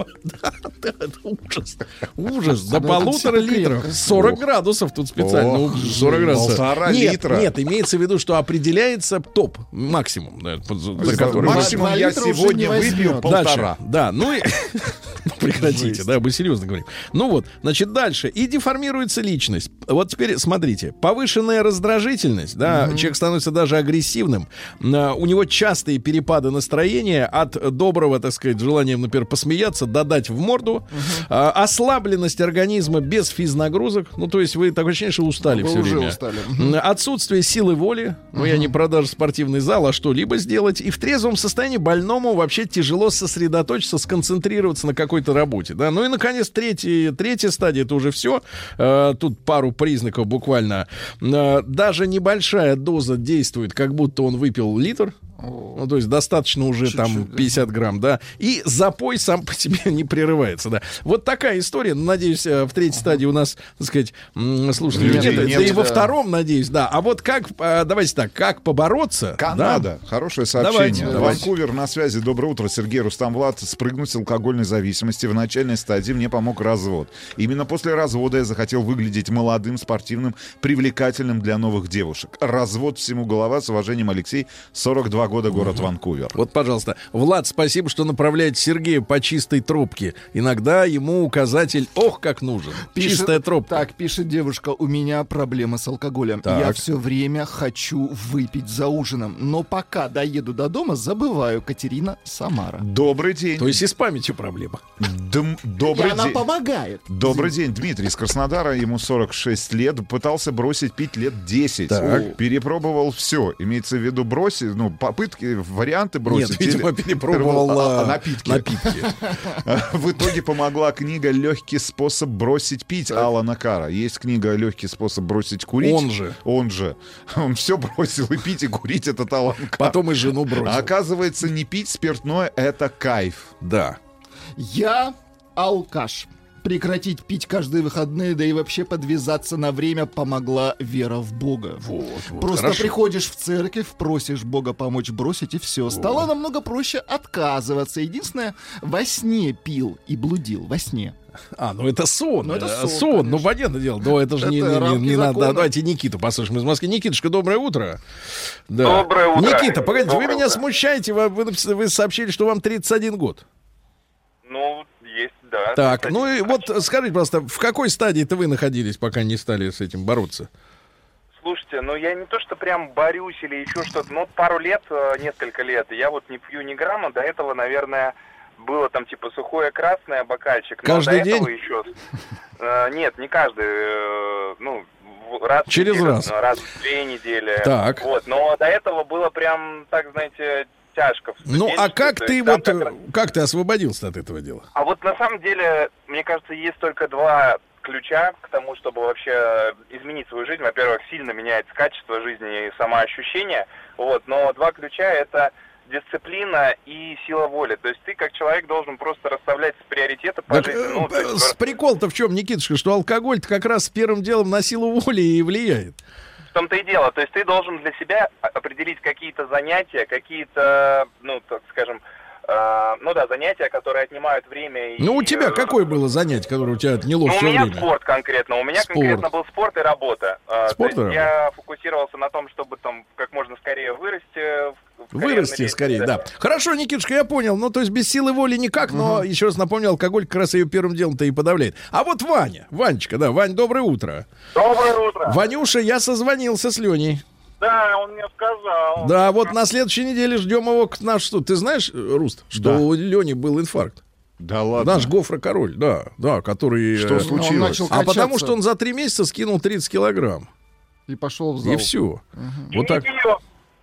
Так, Ванечка. И не пьет. вот И не, пи- но ты не надо подбрасывать, это уже в другую топку. Значит, Ванечка, давай-ка мы тебя. Ты у нас, в общем-то, я надеюсь, ты не худел, все нормально, да, сиборитствуешь по-прежнему, правильно? Ест, ест. Ты признаешь себя алкоголиком. Конечно, конечно. А Да. проблемы в связи с этим есть? Проблема какая? Вот э, до полутора литров, как говорится, алкоголя могу... Крепкого? Это погоди. А Крепкого, теперь серьезно, крепкого. а теперь серьезно. Вань, ты когда-нибудь пытался вот э, реально с этой, с этой темы со- со- соскочить? Ну, в свое время пытался, когда было очень много. То есть просто перестал пить. Да, но сейчас, э, к счастью или к сожалению, организм дает сбои, Так. и ты просто не можешь только пить и так пить, поэтому я сейчас Ну, сбои какого рода? Что-то болит А или как? Похмелье, похмелье жуткое, жуткое просто. Мне дня не хватает отойти. Мгм. Поэтому я сейчас делаю только это по каким-то торжественным По праздникам. случаям, друзьями, да. Так, не ну вот, да хорошо, Ванечка, спасибо тебе большое. Кстати, тебя тоже ждем к нам в гости, если соберешься. Э, Значит, смотрите, э, Ване 48. К сожалению, именно сам организм уже не может, э, да, он уже, это уже симптомы, ну, тяжелого, так сказать, расстройства обмена веществ, правильно, в первую очередь? Когда организм уже не может целые сутки переварить, грубо говоря, то, что ты в него туда засунул, и человек страдает. Это не наш метод. Мы сегодня говорим все-таки о том, как заместить, да, вот это регулярное употребление. Потому что, извините меня, раздолье для людей, у которого есть хотя бы в кармане 300 рублей, свободные, я имею в виду в плане вина какого-то, да, уж не говоря о водке, оно, так сказать, в любом супермаркете, правильно? Вот, а вот как, как с, с этого дела отойти? Давайте Сашу из Череповца послушаем, ему 36. Саш, доброе утро. Да, Да. Сергей, все Да. друзья, здравствуйте. Александр, ну вот я перечислял стадии, да, вы себя узнали в чем-то? А, ну, признаю себя тоже алкоголиком. Хочу рассказать, почему. Да. А, ну, еще, наверное, когда мне было лет э, в районе 20, у товарища обнаружил книгу дома «Как быть женой алкоголика». И нашел там э, очень интересный тест, состоящий из 10 вопросов. Так. Таких как, ну вот, не помню, было просто несколько. Это то, что выпиваете ли вы по праздникам, выпиваете ли вы по выходным. А если вы не собирались выпивать, но приходите на какую-то случайно вечеринку или в гости, и вам предлагают выпить, вы откажетесь или нет? Ну, и в таком стиле Ну, ну, все ну. вопросы. Так. И, значит, на 10 вопросов я прочитал, и кроме, наверное, впадаете ли вы в запой, и еще какого-то я ответил нет. 8 вопросов я ответил да. Да. Очень было интересно увидеть э, итоги вот этого Результат, теста, так. что про меня скажут. А, и в конце было написано, если вы более чем на один вопрос ответили «да», то вы э, считаетесь алкоголиком второй степени, а третья степень э, алкоголик это уже запойный. Мгм. Поэтому вот... э, Ну, вам, вам, Я ну, считаю, это, что- это было открытие в 20 лет, я понимаю. А вы как-то справились с этой историей? Слушайте, нет, в принципе, по всем тем э, параграфам, какие прочитал, ответил, да, до сих пор выпиваю, но считаю, что это нужно, видимо, внутри себя какой-то, не то что стержень иметь, а какую-то причину, чтобы не пить, просто что Но вы ее выпиваю. пока не нашли, правильно, эту причину? Да, ну я выпиваю аккуратно. Что значит аккуратно? рядом Погоди, аккуратно это не за рулем, что ли, имеется в виду? Ну, конечно. А, кстати, кстати, серьезный вопрос, Саша, а ты когда-нибудь попадался пьяным за рулем? Э, Как раз вот где-то один раз и попался в те года. 20 Ничего смешного, кстати. Опасно, Ничего опасно, смешного, конечно. Саша. На самом деле нет, Да. ребят. Это, это, это как бы одно дело, знаешь, ты гробишь собственный организм. Вторая стадия, ты гробишь собственную семью. Вот. А, а третья, это ты гробишь подсторонних людей, которые вообще не при делах. Не виноваты ни в чем. В- в- в твоих, так сказать, при- что ты не можешь найти причину, да, не, не пить в этот вечер. А, это уже подлость. Давайте Станислава э, из Волгограда послушаем. Станислав, доброе утро. А, Доброе утро, Доброе. доброе, утро всем. А, Ну, смотрите, у меня проблема примерно похожая, как у Ивана. На самом деле, дичайшее желание есть выпить, э, но такое жуткое похмелье, что ну, у меня есть как бы норма, до которой я могу дойти, дальше нет, Да. иначе я потом три дня буду болеть. Поэтому так я себе выработал чувство меры. Мгм. А вообще, в Ну, это принципе, сколько лет-то произошло, вот эта выработка уже? Э, Вы знаете, рано, достаточно рано, я э, после армии буквально... э, Выработал. Мгм. Ну, не то, что оно само как-то, я не знаю, может, в армии обмен веществ. Прорыли Рубикон этот. Да, да, да. А так вообще, чтобы вот именно само желание это подавить, потому что иногда действительно, ну, просто хочется, я просто знаю, что какие последствия будут. Мгм. Это замещение, то есть захотел выпить, там, отжался, захотел выпить или сделал что-то неприятное, и так вот давишь себе, ну, то есть это сила воли и замещение То одного есть, смотрите, другим. интересная фраза. Спасибо большое, Станислав. Э, Захотел выпить, сделал что-нибудь неприятное. Рустам, да. обратите внимание. Давайте Нину Михайловну послушаем. Нина Михайловна, доброе... Здравствуйте. Нина Валерьевич, Да, да, да. Нина Михайловна, а вот мы, мы будем говорить о вас или о ваших близких? Нет, нет, я буду говорить о соседе, Так. Сергей Валерьевич. А, Мне 74 года. У нас на площадке очень хорошие соседи. И вот недавно поселился, ну как, 4 года, а, мужчина у Юли, да, и он работает водителем. Он возит на автобусе э, людей, Да. на объект работы. Да. И он эти два дня, что у него выходные, он пьет по 5, по 15 бутылок пива. Ничего себе. Представляете? В день или Я за выходные? вопрос. алкоголик. Я ему задаю вопрос. Ленечка, ты что, так восстанавливаешься? Он, да. Я говорю, вставай на лыжи и в лес. Он мне на это отвечает. Нина Михайловна, я так восстанавливаюсь. А их же там проверяют, вы представляете? Ну да. Это очень хорошо. Вообще, Что проверяют? я в ужасе. У меня не пьющая семья, сын, Да. и в Аргентине у меня и зять, и дочь, и внуки, да.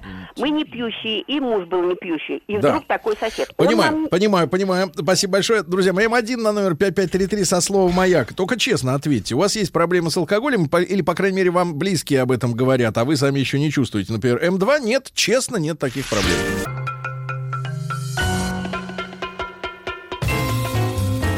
Сергей Стилавин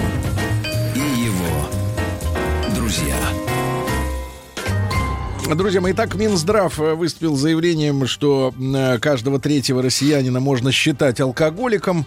Такая вот правда. Из Самары пишет Семен. э, Катаюсь на лыжах по выходным. Реально хочется меньше пить. Еще многое зависит от работы. Чем тяжелее и нервознее, тем больше процент выпитого, чтобы, ну, якобы восстановить Ну, силы. Но, наверное, не физически, а усталость. снять Ну, стресс, стресс, да, какой-то. А, Денис пишет из Хабаровска. Лично для меня никакая водка, пиво и вино не заменит мяско свининку. И вообще люблю вкусно покушать больше, чем нажраться, как свинья. Но я не осуждаю тех, кто умеренно выпивает. Непонятно. А вот Минздрав как бы выносит диагноз достаточно суровый и, может быть, даже для многих нелицеприятный. Давайте мы сегодня о том, как, э, чем заменить. Чем заменить, да? Давайте Сашу послушаем из Москвы. Ему 52. Саш, доброе утро. Доброе утро. Саш, ну, пожалуйста. Когда-то э, выпивал, не, не сказать, что алкоголик, но выпивал здорово. Сейчас как бы по здоровью уже не сильно позволяет. Раза два-три в год и только с друзьями. Ну, там больше литра уже не влезает за раз. Вот. А вообще хочу сказать, ребята, праздный мозг, мастерская дьявола. Нужно уметь работать со своей головой. Если тебе нечем заняться, и в голове ветер свищет, ну, конечно, рука к стакану потянется, да. А ну, вы так, нашли для себя да. такое дело, У чтобы... меня, знаете, ну, мне проще, да, я работаю, с- я конструирую мебель, я даже кино, если смотрю, я вижу интерьер какой-то, я его быстро раскидываю на детали и соображаю там, кто, кто чего сделал, где облажался. Но суть не в этом, всегда есть чем занять свою голову, да, в конце концов, масса, сейчас же масса разной информации интересной, которая может тебе в жизни пригодиться. А она не может, наоборот, например, в депрессию человека вогнать эта информация, от которой... Нет, а вот чтобы не вгоняться в депрессию, ты просто должен понять, что вот тот негатив, который тебя может вогнать в депрессию, он тебя убивает. Но зачем самому грести себе то, что тебя убивает? Просто отвернись и иди в другую сторону. Хорошо, хорошо, спасибо. Саша, а вот Вячеслав э, на связи снова. Слав, доброе утро. Слава, вас сегодня Доброе. с утра хвалили наши э, слушатели Ну что, а из я Питера, да, говорят, что вы вырос над собой, несмотря на то, что вы совершенно в другом измерении живете. Спасибо, ребята. Вот, говорили, да, говорили о том, что э, вам давали совет. Вы как-то рассказывали, что были трезвым, по-моему, 8 месяцев, но жаловались, жаловались, что не полетели, такой термин, да, использовали. А мужчина из Питера говорит, что полет начинается после полутора лет. Фу ты, не долетел. А, Нет, а вопрос о том, что я хотел как раз прямой ответ дать, который я вот пока себе нашел, может он потом поменяется, да, то вот вместо этих насилия на силу воли, там, переключения на другие совершенно, да, заинтересованности жизни, а у меня, я по-другому, так как я реально зависимый и уже, наверное, года 3-4-5 каждое утро я заходил на работу, да, и хлопал 50 грамм коньяка. Каждое утро. Неплохо. Абсолютно каждое утро. Там 50, когда 45, ну такая у меня мензурочка стоит. Вот. А, а, в последнее время, того, что я хотел поднять иммунитет, я, а, ну там одно из, да, из э, возможностей это сделать, это пить утром прополис. Кто пьет там а, 5 капель, да, там на стакан молока, я выпиваю, наверное, где-то 12, 10, 12 миллиграмм. Вот это утром, это первое, что входит в мой организм. Это 12 миллиграмм а, настойки прополиса. И я заметил, что я последний месяц, вот она стоит, бутылка у меня коньяка на столе по-прежнему, у меня нету физиологической, не то что потребности, а даже некое такое негодование и а, отторжение. И вот в итоге я вот как бы эту 15, э, 10, 12, 15 миллиграмм прополиса, они полностью заменили... Ну, это, э, простите, Вячеслав, это спиртовой раствор или как Да, бы? да, да, разумеется, да, А, да, да, да, написано, Да, да, да, да, кстати, говорил есть с удовольствием, эффект, да, э, с тот же, нескрываемым. Вот, пожалуйста, давайте, давайте, товарищи, сообщение. Андрей из Ангарска дозвонился. Да, Андрей, здравствуйте. Здравствуйте, Сергей. Да, Анд- ваших друзей. Да, Андрюш, ну, пожалуйста, вот ваш рецепт, чем вы заместили э, вот такую намечавшуюся зависимость, скажем так? Нет, зависимость она никуда не делась. Просто у меня, я хочу рассказать, рецепт Рецепт. от похмелья. Ах, рецепт. А, немножко не наша тема сегодня, да, рецепт от... Да, от- ну, На рецепт это позже. Да, рецепт. Нет, как нет, вообще-то как раз, конечно, для тех, кто сейчас рецепт просыпается. хороший, просто это перед сном надо выпить пару крепких кружек чая. Вот видите, рецепт, пожалуйста. Все, да, пожалуйста. Конечно. Ох, доброе утро. Три года варим свой самогон. И, о чудо, пить стали меньше. В основном самогон раздаем друзьям. Записались в Так вы спортзал. спаиваете людей, Раз да? в год в санаторий на Кавказ. Ну, конечно, по праздникам мы, когда Ага. есть настроение, можем и выпить. Про алкоголизм скажу, что это зло. Но Да. пить надо. И иначе, как говорил мой начальник, кто не пьет совсем, это страшные люди Зуля из Москвы. Да, вот Марина пишет из э, минеральных вод. Мальчики, а сами-то к какой стадии относитесь? А, девочка, а почему, кстати, сегодня девчонки молчат и не, не рассказывают, как они съезжают э, с этой темы, э, с, э, так сказать, с алкоголизмом? Потому что типичная картина вечером в московском, ну, в общем-то, скажем так, среднем, да, магазинчике, где можно затариться едой, это девочка на кассе, хорошо одетая, ухоженная, стройненькая, э, и на ленте лежат йогурт, бананчик, прокладочки и такой шам... и что ж вы, винчик. зачем про Да-да, прокладки-то? и винчик. Прокладки-то зачем И винчик здесь? 0,375. Ну, а потому что лежали. я как Акын рисую жизнь такой, Какой какая она Акын? есть. А не да когда как в вы. последний раз вы были в магазине после 20 часов? Что вы нам сказки Вот я тот рассказываете? раз и вспоминаю. Ясно? В Тот 90-е? раз. 90-е это было? 90-е тора- такого срама не спите в продавали. 19.30, а? Какие девочки, высокенькие, худенькие. Да. Ну, какие снятся таких? И раз о таких и говорю. Давайте Паша из Раменского. Павел, доброе утро. Доброе утро, господа. Мужчина, ну смотри, ты у нас э, с утра до ночи правильно на ногах на работе, правильно? Да. Вот теперь честно скажи, были у тебя такие темы, что ты приоритетом считал выпивку? Да, на протяжении почти 10 лет я приоритетом считал выпивку, но не в плане того, что я был зависим, а в плане того, что я хотел показать своим друзьям или с тем, с кем я выпиваю, что я могу, э, какой, ка- какой коньяк, какой виски я могу поставить на стол. То есть я выпендривался перед ними. Но поставить, поставить не значит Да. открыть, брат. И, и- и- и пил я довольно-таки много пил. Чем ты заменил в итоге? Ну, 8 месяцев назад, когда я открыл глаза, мне доктор сказал, все, Павел, твое время алкоголя закончилось, теперь тебе нельзя больше. И после, этого я, и после этого я почувствовал такое облегчение. И сейчас у меня столько времени свободного появилось. Во-первых, на мои любимые путешествия появилось времени в 10 раз больше. Понятно. Во-вторых, на, на семью и на детей Же появилось Вот жаль, брат, что жаль, что это произошло только после того, как открыл глаза и увидел доктора. Значит, 42% в нашей аудитории честно признаются, что у них проблемы есть. То есть цифра даже повыше, чем ту, которую А, называет Минздрав. Пишет Федя, все при- перечисленные признаки у меня есть, но проблема в том, что я совсем не пью. Это ф- робот, Федя? Нет, Федор.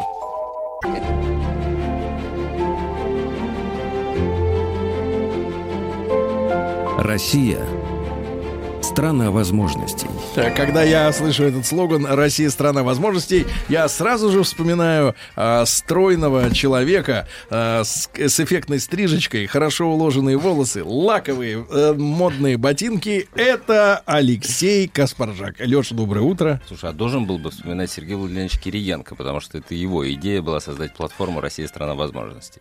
Хорошо. Теперь Сергей Как-то будет Как-то- Сергея Владимировича Кириенко. Как-то сразу осадили. Осадили в кресло кожаное. Но Алексей э, наш ведущий, мы соведущие э, программы «Россия. Страна возможностей», вице-президент государственной корпорации развития web.рф. И я рад сегодня видеть в нашей студии, как выяснилось, не в первый раз. Но мы оба об этом э, имеем представления смутные. Э, Андрей Евгеньевич Волков. Андрей Евгеньевич, доброе утро. Доброе утро. А, Доброе научного утро. руководителя Московской школы управления Сколково. То есть, я так понимаю, есть общий вот э, конгломерат, да, вот этот центр Сколково, а там есть оди- Московская школа управления. Да, А, в- все это путают. Есть деревня Сколково, Так, строился так. МКАДом старинный. Там есть три Сколково. Три? Фон Сколково. Три Да. Сколково. Есть Скалтек. Есть частная бизнес-школа Сколково. Так. Все это смешали в одну штуку и называют Сколково. Вот я частная бизнес-школа Сколково. Частная? МШУ Сколково. МШУ. Частная. Он частный осколок. Да, хорошо. Я смотрю, вы на дружеской ноге. Мы с Андреем очень давно на дружеской ноге, и вообще я очень рад, что он здесь. А, просто потому что, да, и вот у него точно стоит спросить, так как мы уже спрашиваем у зрителей, является ли Россия страной, э, слушателей, извини, Да. пожалуйста, Россия страной возможностей. Вот мне бы очень хотелось услышать это от Андрея, потому что его жизнь в целом, во многом, она, по-моему, ярко, яркое свидетельство наличия возможностей. Андрей, как Россия страна ну, возможностей? Алексей, понимаешь, ну так получится у нас ну, бравурный такой. Я считаю, что это от людей зависит. У меня лично никогда не возникало такой вопрос. Возможности есть или нет. Я считаю, что это очень сильно зависит от человека. Нет, безусловно. Но как ты считаешь, у нас много, много ли людей? И вообще, по-моему, твоя деятельность и, и школа управления, она направлена на то, чтобы в людях эту уверенность в собственных возможностях, а значит и в возможностях той страны, в которой они живут, приумножить. Э, Это точно. Просто звучит очень пафосно, опять же. Я избегаю таких э, па- пафосных заявлений, но тем не менее я работаю на то, чтобы ребята, которые приходили, 30-35-летние, смогли сделать больше, чем они сделали к 30 годам. А они уже приходят такие крепкие, уверенные, самостоятельные. Когда-то один мой товарищ красиво пошутил. Они самососы. Сам- самостоятельное сословие. Ну, то есть они крепко стоят на ногах, они знают, что хотят. И я вместе с ними хочу сделать чуть больше, чтобы они увидели что-то большое. Поэтому для меня то, что ты говоришь, само собой разумеется. Потому что мы живем здесь, реализуемся здесь, никаких проблем с этим нет. Но эти люди, которым 30, да, они же, они от природы вот такие, что они уверены в своих силах, не задают себе вопросы, есть тут возможности или нет. И с вашей точки зрения, э, какая доля э, среди людей э, такими способностями так мыслить, так себя воспринимать обладает, на самом деле? Потому что, ну, если вот Гумилева почитать, да, то 10% пассионариев. Вот, и все. И бо- больше, больше не на что рассчитывать. То есть тезис, например, все в бизнес, это абсурд. Да, вы, тут вы правы, тут вы правы. А Австралию считают одной из самых предпринимательских стран, и всякие социологические опросы показывают... Так они туда все приехали. Пока, ну, это же раньше было привезли. ссылки. Да, Да, а, давно. большую ну, часть привезли. Британскую империю. А, и где-то там 5-6% людей, которые самостоятельно предпринимают, делают бизнес и куда-то идут. Я думаю, моя оценка, что у нас не больше, мягко говоря. Но я думаю, что 2-4%. 2-4%. Это те, кто имеют цели, готовят поставить задачу. Очень важно. Могут в длинную терпеть. Не бросать сразу, как только не получилось. Вот такие с предпринимательским духом. Ну, не в смысле чисто коммерческим. С предпринимательским духом таких людей очень немного. А что ими движет? Как вы понимаете, что за стержень там внутри? Вы говорите, ставить цели, да? Ну, очень часто эту, кстати, историю а, вот женщины перед мужчиной выдвигают. Хочу, чтобы мужчина имел перед собой четкую цель. А Самое плохое, это если лежит на диване. Это просто Нет, оскорбление. просто, просто Да. это что... Не-не-не, но я имею в виду, когда это должна быть звучит- она? Нет, нет, вот, а что действительно у этих людей является вот, э, вот этим фана- маяком там впереди, где-то там в тумане, да, э, куда они идут? Какая вот внутренняя мотивация? Я думаю, что здесь все очень просто. Им не хочется повторять одно и то же каждый день. Жить по рутинным операциям. Им Делать что-то выскочить. Да, конечно. Это не... любой тип творчества. Что художественное, что бизнесовое, что управленческое. Такие люди есть, и вот это ими движет. То есть это творческие люди в широком смысле слова. Безусловно. Только не обязательно это рисовать Ну, картины да. и танцевать. Творчество в чрезвычайно широком А я так понимаю, что давайте разберем, чтобы люди окончательно у нас сегодня, так сказать, приуныли. А, это не приобретается, правильно? Не С приобретается. этим рождаются. О, о, вот это тонкий вопрос. Об него бьется мировая управленческая и образовательная мысль много лет. Я стою на следующей точке зрения, не утверждаю, что я прав. Да, это складывается в первичные годы в семье. Ну, потом может легко угаснуть. Но человек есть не только врожденная характеристика, а путь побед и поражений. Вот падая и вставая, мы растем. Вот те, кто встают после всяких падений, вот это есть такая естественная тренировка по жизни, способность ставить цели и маниакально им следовать. Андрей, мы с тобой познакомились, я, по-моему, вот в самом начале работы Андрея Александровича Фурсенко, примерно тогда, мне так кажется, я тогда был в Твери, э, нет, или я тогда приходил как раз в министерство, а ты был у него помощником, правильно я помню? А, и в целом а, всю, всю, а, вот эту историю, а, всю эту уже теперь историю жизни, а, ты все время занимался каким, э, ты все время занимался преобразованием. То есть ты никогда не был в состоянии Стабильности. ну, не, то, не, не, не так. А, ты никогда не занимался удер- удержанием чего-то, ты все время что-то развивал. А все время тема, которая обсуждалась, которую мы обсуждали, это были темы изменений. Постоянно. причем в основном изменения в образовании.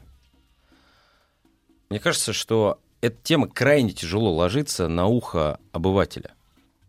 И мы, кроме того, что мы много чего там придумывали, как что менять, мы, к сожалению, крайне тяжело придумывали, как это объяснить, объяснить и как это положить в общественное сознание. Потому что то, о чем ты сказал только что, относительно вот этой дилеммы, это в человеке есть или это в человеке развивается, это же на самом деле э, базис образовательной системы. Мы верим в людей в ней или мы их отбираем? Вот советская система, она отбирает из всех тех, кто подходит на какую-то задачу. А мы все время с тобой, на самом деле, рассуждали над тем, как сделать, как изменить эту систему и сделать ее не системой отбора, а системой поддержки, системой, в которой уверена в каждом и дает ему разные возможности. Как это объяснить в обществе? Как, как кто придумает тот способ, а, когда в обществе с термином модернизация, изменение, преобразование, реформа не будет возникать такой аллергии сумасшедшей, э, которая возникает. У меня нет королевского ответа за эти годы, я его не нашел. А, ну, понимаете, что нам помогает? А, ну, нам, может быть, здесь разговаривающим здесь. А, но вокруг же нас, черт возьми, не остается все стабильным. Вот только что тут про интернет говорили и про все остальное. Все потечет. И держаться за то, что было хорошо и хорошо работало – это очень частый дискурс в образовании, сказать, верните нам классические золотые 60-е годы, сделайте, как было в великие 70-е. Великая советская фундаментальная школа. Этот дискурс присутствует все время, сколько я работаю, там 20 лет. Да, но при этом не учитывают, что сдвинулось многое что. И многое что изменилось. И придется, нравится или не нравится, перестраивать эту сложную, неповоротливую, консервативную систему. Ведь общество отвечает за две, образование отвечает за две задачи в обществе. Первое, консервативное, чтобы мы были более-менее похожи друг на друга и не поубивали друг друга. Если мы читали одни и те же книжки, изучали одни и те же штучки, мы можем с друг другом взаимодействовать. И это ее консервативная функция. Помнишь, Наполеон сказал, что религия да. придумана для того, чтобы бедные не убили богатых. Совершенно верно. Вот нам нужно, чтобы мы были нормальными, в общежитии жили, жили вместе. И это никакой здесь иронии нет. Но, черт возьми, должна быть какая-то группа, вот только что меня спрашивали, сколько их процентов, которая делает шаг вперед. Она наполовину ошибается, гибнет в творческом смысле, не физическом. То есть терпит фиаско. Терпит фиаско. Но за счет этого мы можем делать шаг вперед. Это в широком смысле люди предпринимающие. То есть они проходчики. Совершенно верно. Пионеры говорили раньше. Новаторы. Пионеры не, не, не в смысле идеологической организации. Вот а, образование, о котором ты говоришь, оно должно играть вот взаимопротиворечивую функцию. Оно должно делать общество нормальным, в этом смысле понятным, стабильным, предсказуемым, и одновременно давать тем, кто может прыгнуть вперед, быть анормальным или ненормальным. Это такая диалектическая штука. Поэтому так очень сложно сконструировать хорошую образовательную систему. И поэтому все мучаются. В высшей школе, которой я занимаюсь, это довольно просто было сделано за последние 20 лет. Они сказали, можете бегать и прыгать? Бегайте. Бегать и прыгать, и мы вам даже поддержим. Поэтому ты меня втянул в тяжелую тему, поэтому... Это очень хорошая тема. 47 стран в мире запустили инициативы превосходства. Excellence Initiative. То есть государство говорит, я примерно 5-10% отбираю вузов, которые крутые. И говорю, ребята, конкурируйте от моего имени на мировой арене, а не только внутрь. Это делают американцы, немцы, китайцы. Вложили уже 25 миллиардов долларов в такую инициативу. В России запущена 5 лет назад такая инициатива. Ты знаешь, да, я ей занимаюсь, называется 500. И, и так далее. То есть это сознательная поддержка сильных. А остальные должны нормально работать, готовить людей там, и все остальное. И вот это возникает такая меритократическая... Какая? Власть качества. Есть демократия, есть меритократия, власть качества. А власть качества приводит к естественному неравенству. Ты понимаешь, и это всегда болезненная, тонкая грань. Вот сейчас пришел новый министр, Валерий Николаевич Фальков, ему с этим, ну и как любому другому министру, придется очень сложно работать. Поэтому, возвращаясь к тому, что ты сказал, как объяснить это просто людям? Да, вот как это людям Вот объяснить? это, черт возьми, непростая задача. Это, слушайте, это больше ваша работа, ребята. Моя, моя, моя работа... Расшифровать. Да, моя работа сделать, а вы должны перевести. Вот я Нет, так проблема. Переведите, Сергей, нет, на проблема заключается в том, что у нас, э, мне кажется, очень развито ощущение, я это вижу по своему ближайшему окружению, что когда человек достигает какой-то должности, он начинает думать, что он не обязан никому ничего объяснять, как он делает, он как принимает решения. Мы это только что обсуждали. Это вот я даже на, по русту вижу.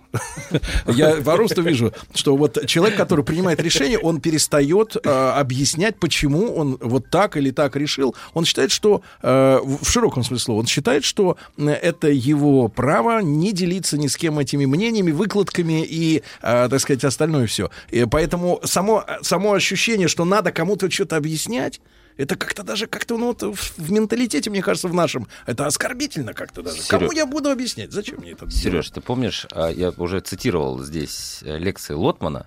Вот у него есть Он лекция звучит про... у нас в эфире. Да, про... а, Время есть, есть лекции про интеллигентность. Так.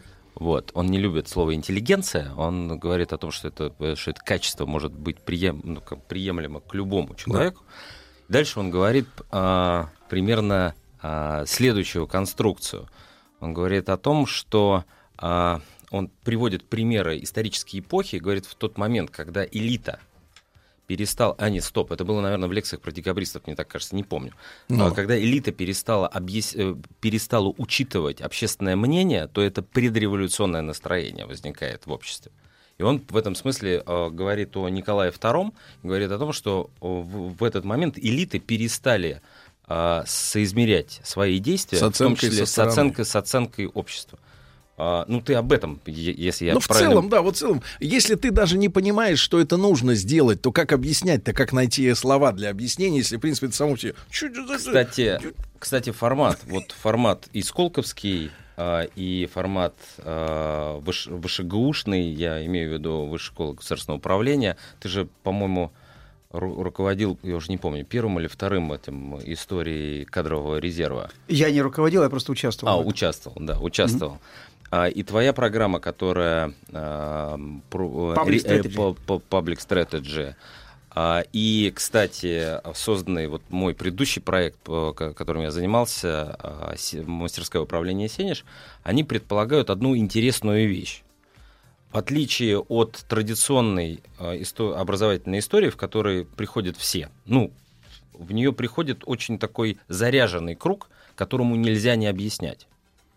Ну, там нельзя не... Там, там, там кто бы ты ни был, министр, губернатор и так далее, как, как в бане, там погон нет. И в этом смысле ты, если высказываешь какую-то точку зрения, то ты эту точку зрения должен Обосновать. обосновать. Обоснов- Потому что обоснуй. Вот сейчас мы обоснуем. У нас тут коротенький перерывчик будет. Будут новости середины часа, потом выпуск новостей спорта, Да. и после этого мы вернемся. Нормально обосновали? Давайте подготовиться к Каспаржаку.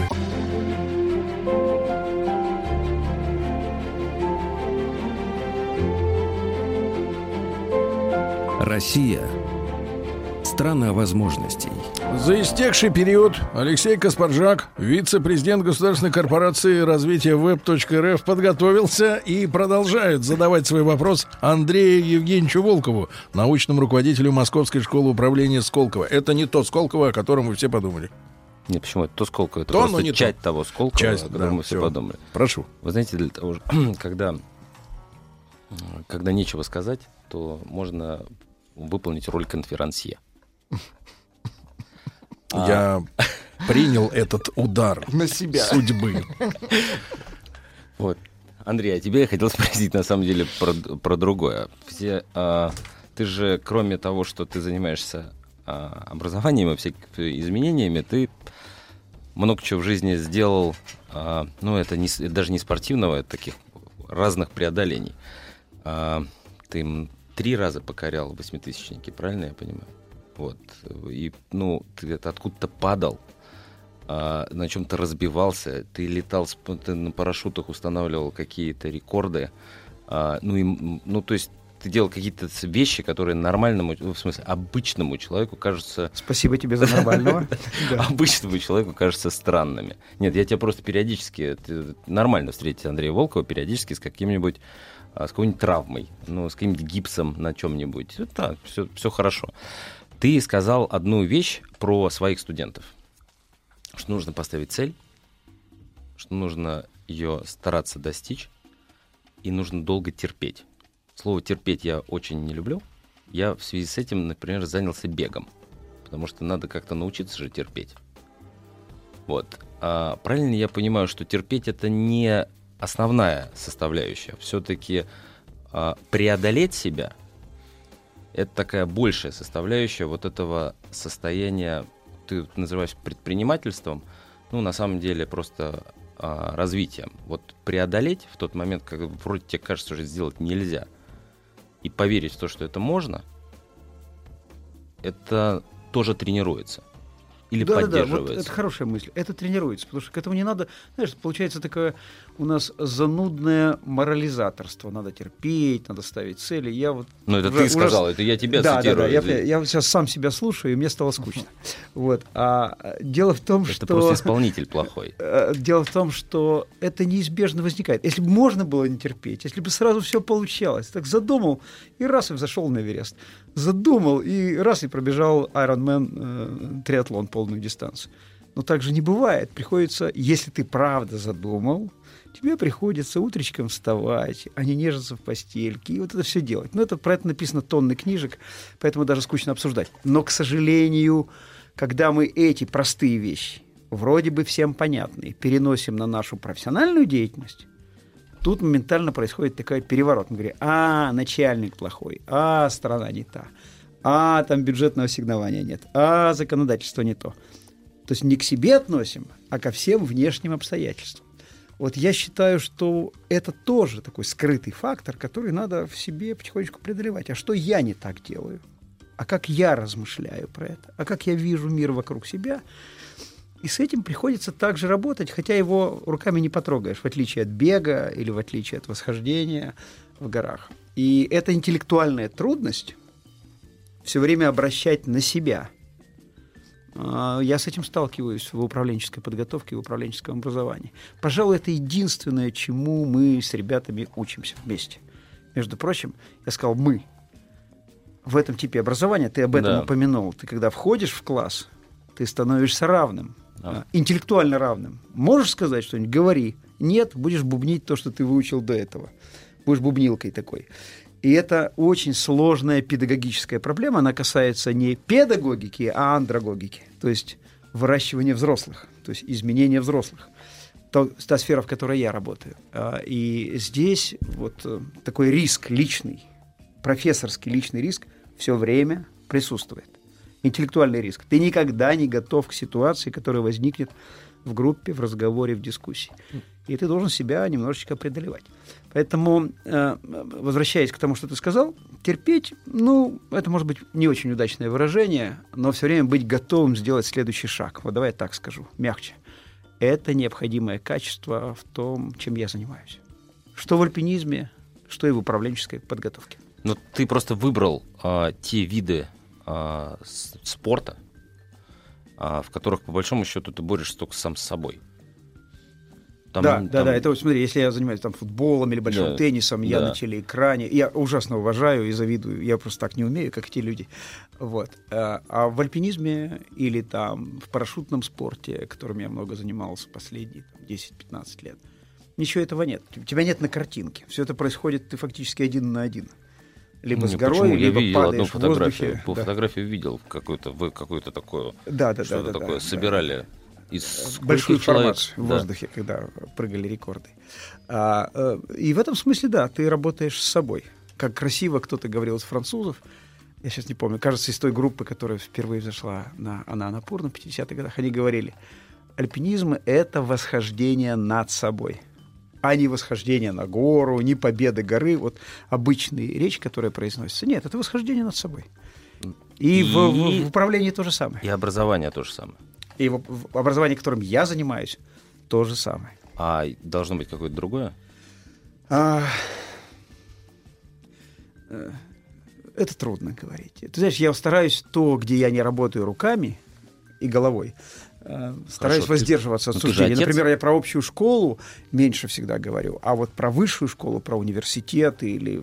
Нам достаточно чуть-чуть. Я Ты же что- отец. Я тебя понимаю, но поскольку я там лично не был директором школы, не стоял в классе там в седьмом, восьмом, девятом а, годами, поэтому я аккуратненько про это говорю. А вот все, что касается, повторяюсь, университета или там 30-летних людей, или 40-летних людей, а сейчас массовые системы подготовки такие есть. Вот здесь без этого момента личного шага, личного преодоления, полной вовлеченности ни черта не будет. Вот сидеть, слушать, запоминать, сдавать – это полная чушь, если быть неполиткорректным и выражаться прямо. Вот я стою на этой точке зрения. Вопрос от конферансье, э, ведущему программы Да, Алексея Каспаржаку.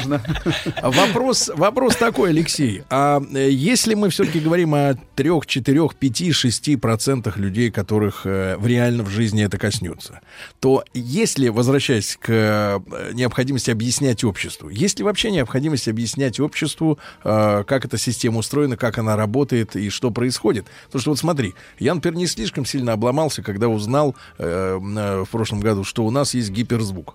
И Я не сильно обломался, что меня не просвещали все эти годы, как идет работа по созданию. Потому что это секретно, это понятно, что мне это и не надо знать, и, и сотрудникам ЦРУ не надо знать, никому не надо знать. В принципе, это такая сфера, которая узкопрофессиональная совершенно.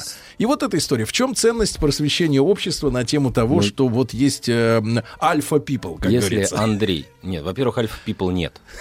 Это вот... Я считаю, что это миф. И если Андрей а, так не хочет заходить в эту тему, я точно могу в нее зайти, точно могу сказать, потому что я этим занимался. Понимаете, здесь есть одна, одна очень важная вещь. Мы не понимаем, кто перед нами стоит, особенно когда это дети. Вот не понимаем. И мы должны четко... И есть си- и система, которая у нас существует, она каким-то образом вдруг решила, что она их может разделить на умных, а, спортивных, творческих лидеров и так далее. Вот я считаю, что это ключевая, ключ- ключевой дефицит сегодняшней системы. Потому что перед нами, если бы в детстве э, по детским оценкам судить о Менделееве, то он по химии троечник. То же самое с Эйнштейном, С Эйнштейном, а он считался просто недо, как это называется, недоразвитым. Если смотреть на Пушкина, то он был, у него был, как вы знаете, он был освобожден от математики, у него был ноль по математике. Ну, в принципе, он в ней так и не преуспел. В ней так и не Если быть честным. Понимаете? И в этом смысле Да. давайте, подходя к ребенку, это сказал, а, я не помню, я точно фразу, фразу не вспомню, но а, это известная фраза, господи, кто у нас спасал, Э, это, а, давайте, подходя к ребенку, представлять, что перед нами Менделеев, Эйнштейн, а, Пушкин а, и так далее, там, я не знаю, Ван Гог и так далее, неважно, но перед нами, вот если мы в себе позволяем э, ребенку стать этим альфа, то большее количество А людей я с тобой станет поспорю. А я с тобой поспорю. У нас очень много родителей, которые э, гиперожиданиями полнят, полнятся от своего ребенка. Э, Гиперожиданиями. То есть он должен вот сделать все, что не удалось самому папаше, мамаше и дедушке с бабушкой, и в него вкладываются время, силы, а он, может быть, и не тянет на, этой, на эту историю. А, понимаешь, я против того, чтобы от ребенка ожидать чего-то. Нет, не Ожидать. ожидать. Не, еще раз, ожидать. Не, я, не- сло- если я сказал слово ожидать, то я, наверное, мы, э, не совсем прав, но давать ему право стать. Понимаешь, мы ограничиваем, у нас же Хорошо. такое... Не бить по рукам. Ну, Алексей Евгеньевич, вот Алексей Евгеньевич сказал про Андрей 40-летних... Евгеньевич, Андрей. А, Я Он Андрей прошу. Евгеньевич, А я вы Алексей. Алексей. Все, понимаю. А, ск- Меня проз- можно Андрей тоже, ребята, без проблем, да. Прозвучала фраза про 40-летних тоже. А с вашей точки зрения, человек до какого возраста готов учиться? И э, э, способен э, учиться. Вот э, существуют ли возрастные пределы для этого? Нет. То есть нельзя себя успокаивать тем, что Да, там... но с возрастом, когда мы приобретаем социальный статус, уверенность в себе, мы, конечно, становимся более тугими. Потому что мы же уже состоялись, мы чего-то достигли, мы, мы, мы уже верим в том, что мы чего-то сделали. Либо денег заработали, либо должность получили, либо там детей нарожали. То есть мы что-то сделали. И это придает нам иногда ложную уверенность, что мы все уже нормально. Тогда- и, и тогда- сопротивляемся новенькому естественно. И это нормально. И треб- требуется сверхусилие, в отличие от ребенка, сверхусилие над собой странное, сказать себе, что ой-ой-ой, я так еще слабенький, мне еще надо то, все, пятое, десятое. Ну, мы на нашем сложном языке называем такой автопроблематизацией. Ну, большинство людей этого всячески избегают. Люди, которые к вам приходят учиться, их, э, ну, иногда смотришь там фильмы какие-то педагогические, психологические, где людей специально ломают, например, да, их, э, так сказать, ну, опускают их планку, да, вот самооценку, э, чтобы э, они перестали сопротивляться новому знанию. Э, Как вот таких людей с самооценкой завышенной и, с, ну, не, может быть, даже с адекватной, да, и с достижениями э, действительно раскрыть, чтобы они, э, э, как э, в юном возрасте, с радостью узнавали новое. Вот вы хорошо сказали, не ломать, я не люблю эту лексику, а раскрыть. Но чтобы раскрыть, у него должна возникнуть ситуация личного дефицита. Он говорит, я не тяну что-то. Она должна быть видимая ему и той группе, в которой он работает. Есть специальные технологии, они не очень легкие, мы их все время используем. И один из этих форматов это такая взаимная интеллектуальная критика тому, что ты говоришь и что ты намечаешь делать. Вот эта взаимная критика или ситуация взаимного непонимания, она очень конструктивна, она позволяет человеку делать шаг вперед. Использовать такую технику в аудитории довольно трудно. Это непростая штука. Ну вот я это практикую последние 15 лет. Не я один, конечно, вместе со своими товарищами. И мне кажется, это очень эффективная технология. Но э, при этом э, не унижается личность да, вот этого человека. Он понимает, что у него есть пробелы или дефицит того, что он не знает, но он при этом не чувствует себя, э, так сказать, человеком третьего сорта да, из-за этого. То есть вот его, Это страдает тончайш- его самооценка. Это, конечно, всегда страдает. Это тончайшая грань, поскольку когда мы что-то не знаем и не умеем, мы всегда это, чем взрослеем, мы тем чаще мы пытаемся это скрыть. Камуфлировать. Ну, Это же неудобно, потому что мы уже, мы уже статусные. Нам неудобно, когда нам говорят, а, ты чего-то не знаешь, а, ты чего-то не умеешь. И мы чем старше, тем избегаем чаще таких ситуаций. Вот сознательное построение и попадание в такие ситуации, ну, по конкретному делу, не вообще, допустим, по вопросам государственного управления, по вопросам общественно значимым, Друзья по мои, вопросам реальных проектов. Андрей Евгеньевич Это важно. Волков с нами сегодня.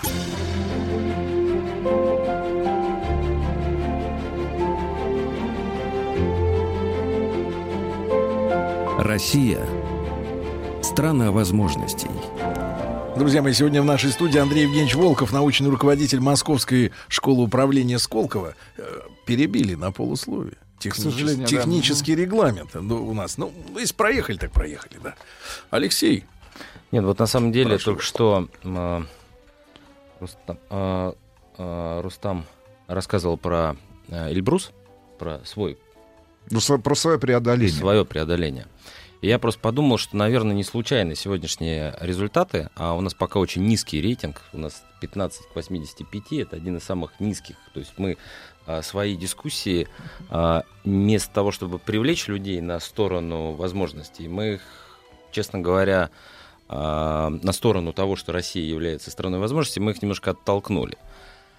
И, наверное, в этом есть некая закономерность, потому что вот то, что есть в образовании, том, о котором мы говорили, то, что есть в жизни, той, которая рождается из этого образования или становится вместе с этим образованием, на самом деле, как вот преодоление Эльбруса, а, этого очень мало. Это мало у кого есть. Помните, я уж прошу прощения за такую вульгарную цитату, но когда, когда ты а, смотришь последние, последних м, «Квартет И», а, последний фильм «О чем говорят мужчины», когда в поезде он говорит, ты прожил жизнь, в которой от жизни осталось только тире между первой и последней датой. Вот мы все время здесь разговаривали о том, что мы вместо этого тире вставляем туда какие-то важные вехи, которые являются достижением. Мы тренируемся на там, Эльбрусе, или там я, например, тренировался, вот я тренировался на марафоне, А до этого я тренировался, прыгал с как он называется, Sky, Sky Jump. А Владик тренировался на кошках. Но а имеется ты, в виду а настоящий. ты на зрителях, о, на слушателях. Он каждый день Каждый тренируется. день тренируешься. Вот, но в этом смысле некое преодоление присутствует. Оно присутствует у всех. И оно же передается в профессиональную жизнь. Как это множить? Как сделать так, чтобы это не стало исключительным свойством? Как, видимо, видимо, нужно как-то этому дать какой-то Ну, импульс. ты имеешь э, в виду вовлечь. Вовлечь, да. Большее количество людей. Ну, потому что Эльбрус Ты это... знаешь, Алексей, у меня, у меня как, опять же, в силу моей узкой, широкой, узкой специализации, я занимаюсь университетами и немножко подключен к такому а, обсуждению госполитики. Я считаю, что мы действительно, ну такова наша история нашей страны. Мы очень хотим сверху отрегулировать все. Мы хотим всем сказать сверху, как правильно Как надо, надо, да. строить там образование или что-то еще. Мы подошли, ну не сейчас, может быть, лет 10 уже назад, к моменту, когда нужно доверить гораздо больше. Ну да, люди ошибутся, сделают не то. И это не так страшно. Но когда мы не доверяем их в регуляторной политике, извините за скучные термины, например, университетам что-то делать, обязательно их контролируем внимательно и проверяем, собираем у них индикаторы, мы делаем ошибку. Вот я считаю, что одна из возможностей, если мы про страну немножко говорим, а открывается сейчас, я рассчитываю, что новый министр это сделает вместе, там, сказать, со всеми остальными. Он откроет возможность более свободной работы университетов, а это отразится и тому, что происходит конкретными студентами в классе, чтобы он рискнул, ошибся, сделал, еще ошибся. То есть не надо карать за ошибку, не надо все подводить под четверку, пятерку на экзамене. И это непростая штука, потому что сразу же скажут, не-не-не, нужно передать стандартный пакет знаний, чтобы он... Э, Опять же, это тонкая грань, но это возможность исторически. Мы к ней подошли, и надо это делать. Эти прошли, этот, этот шаг дерегулирования системы высшего образования прошли все страны в послевоенный период плюс-минус. Причем относительно недавно, если возьму там Австрию, Австрию, Германию, это, так сказать, э, 80-е и 90-е годы. Ну, мы позже на 20 лет, но мы все равно должны это сделать. Китай подошел к этому делу в 2000-х годах. Америка сразу там 60-е и 70-е годы. Вот э, это, я, конечно, может быть, перешел на свою любимую тему, как регулировать сферу высшего образования, но она касается огромного количества людей. Ну, мы же все получали высшее образование и так далее. Вот это одна из возможностей, которая сейчас может нас сильно подвинуть вперед. Но мне кажется, что это касается не только высшего образования вообще. Ну, у нас, если мы... Это касается бизнеса, это касается предпринимательства, это касается а, госрегулирования во многих других отраслях. Это касается той же самой школы. А, вот у меня, например, сегодня старшая дочка сдает экзамен по русскому языку. Я у нее долго интересовался, каким образом она его сдает. Мы привыкли к диктантам, а, там, сочинениям и так далее. Нет. Она с изумлением, то есть ей не нравится эта форма самой. Она говорит, ты знаешь, мы будем разговаривать с учителем. Я говорю, слава богу, Господи, наконец-то хоть где-то поняли, что целью русского языка и литературы является прежде всего коммуникативная способность ребенка, чтобы он умел изложить свою мысль. Но сам ребенок, находясь в этой ситуации, относится к этой форме как к смешной, странной. Да, да, этот, этот шаг нам предстоит, конечно, всем вместе сделать. Давайте систематизируем, если. То э, я понимаю, мы о многом говорили. Мы говорим э, о мечте, как о праве человека ошибиться, встать и исправить, да, и сделать лучше. И в идеале. И быть- Безусловно. быть уверенным, что- Право ошибиться и не быть казненным за это.